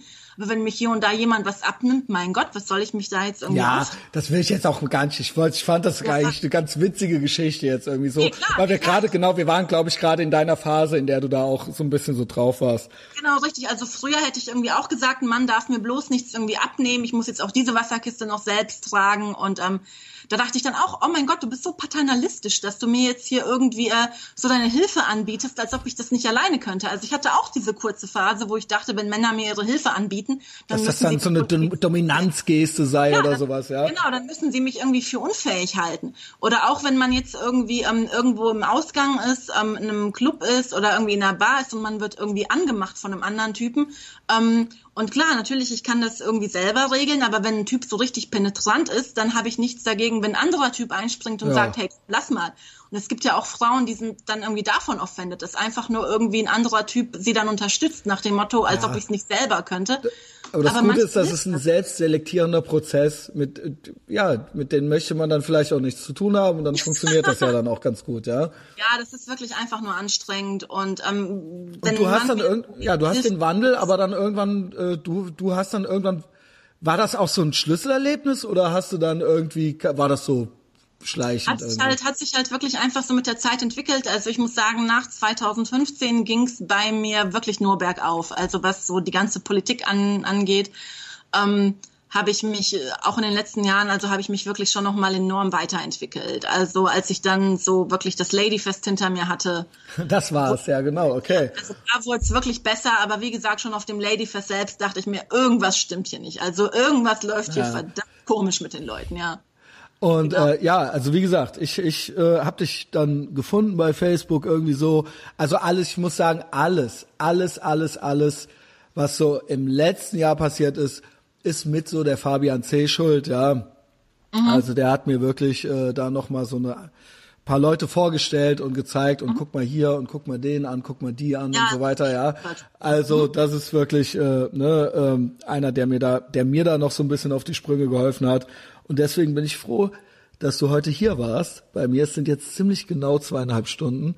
Ähm, wie gesagt, ich möchte noch mal ein, zwei Sachen sagen jetzt zum Ende hin. Das war ein sehr schönes Kennenlernen. Das war wirklich vom, äh, da waren wirklich gar keine Berührungsängste da und das war wirklich ganz leicht, dich zu überreden, äh, hier mitzumachen und du warst wirklich sehr, sehr nett. Ich hatte keine Notizen. Ähm, das mache ich eigentlich nie, aber ich wusste aufgrund unserer Vorgespräche, dass das ganz einfach sein wird und dass du äh, einfach reden können wirst. Ähm, ich ähm, fand es ganz toll, dass du dich vorbereitet hast nämlich dass du Skype gecheckt hast vorher und das vorher auch ausprobiert hast. Du wirst nicht glauben. Also bei manchen klappt's einfach so, mhm. bei manchen klappt's dann auch nicht. Und das ist sehr, sehr ärgerlich. Du hast von selber es einfach gemacht. Äh, das hat mich wirklich, das hat mir in meinem Herzen einen kleinen Hüpfer. Also das, auch das ist eine Geste, das lässt Rückschlüsse auf dich zu. So, ja, ich habe noch große Hoffnungen in dich. Äh, du wirst noch, äh, you're going places. Ähm, wo kann man dir denn noch so voll, also ich weiß nicht, ob du Facebook äh, Freundschaftsanfragen noch annimmst, aber wo publizierst hast du einen Blog oder was? Oder hast du Instagram? äh, machst du Stories? äh, keine Ahnung, ich habe schon geguckt, ja, aber ich glaube, das hast du nicht. Ich habe auf jeden Fall Instagram. Folgt mir alle bei Instagram. Dann kriegt ihr diese Sachen zu sehen, ja die ich dann also, filme also, auf der Straße. Das ist mittlerweile wirklich so ein Running Gag bei mir, weil alle meine Freunde wollen, dass ich mir Instagram zulege und ich habe da mal. fast schon ein bisschen Gruppenzwang, dass ich endlich auf Instagram gehe, aber ja, noch bin ich mir. stark und kann widerstehen. Ähm, tatsächlich bin ich ähm, gerade in dem Sinne nur richtig lesbar bei Facebook. Ich habe mir schon aber überlegt. Hast du eine Seite? Bitte? Hast du eine Seite auch? Habe ich auch nicht gefunden. Nee, habe ich auch nicht. Also es ist halt so ein bisschen so das Ding, ich habe mir halt überlegt, weil gerade wenn es um Vortragsanfragen geht, ähm, es gibt so keinen einheitlichen Channel, um mich zu erreichen. Das ist natürlich ein bisschen blöd, ja. Und deswegen habe ich schon überlegt, soll ich mir mal irgendwie so eine Page machen, aber dann dachte ich mir so, ah, so wichtig bin ich jetzt auch nicht. Doch. Und dann habe ich so ein bisschen. Doch, bist du. Auf jeden Fall. Ey, mach dir bloß so eine Seite, äh, weil, nee, der Punkt ist, ähm, du machst ja auch viele Posts, die willst du dann vielleicht mal nicht, dass die einer liest, dann machst du ein paar private, ja. dann machst du ein paar öffentliche und so weiter. Und ja. ähm, du willst vielleicht auch nicht mit jedem befreundet sein, aber trotzdem mal, dass ja. jemand das liest, mit dem du nicht befreundet bist. Ja, und das kannst du alles über so eine Seite einfach steuern, ja. Und ähm, ja, ich glaube, ich, äh, also ich würde mich drüber freuen, ja, und dann könnte man das hier auch irgendwie verlinken und so. Ähm, ich weiß jetzt gar nicht, wie ich dich verlinken soll. Also ja, vielleicht machst du ein Profil, dann können sich die Leute überlegen, ob sie dir eine Anfrage ja, schicken oder nicht. Leute können mich in der Regel schon adden. Also es, ich meine, ich habe zwar aktuell über 300 offene Freundesanfragen, aber ja, dann viel Erfolg, äh, Leute. mich hat sie ganz schnell angenommen auf jeden Fall. Ja, das hat dann geklappt. Wir hatten ja schon 90 gemeinsame Freunde, da überlegt man dann meist nicht lange. Easy, ne? Ja. So habe ich mich da rangearbeitet. Also, besorgt euch mal erstmal 90 gemeinsame Freunde mit der Naida. Ähm, schickt ihr ihr, aber vorher bitte nicht, okay? äh, bitte nicht bedrängeln. Ähm, ja, keine Ahnung, wenn du jemals in Köln bist, äh, dann sag Bescheid, ja. Also wenn es ein Vortrag ist, dann komme ich da natürlich hin. Und ansonsten auch so, ja, ich danke dir fürs Mitmachen. Ich würde dir Burger und Bier kaufen. Ja, das Witzige ist sogar, ich war ja letzten August, ich war ich ja Ende letzten, äh, Augustes, ich war ja sogar in Köln und ich könnte schwören, ich bin mir nicht hundertprozentig sicher, aber ich könnte schwören, dass du an mir vorbeigelaufen bist.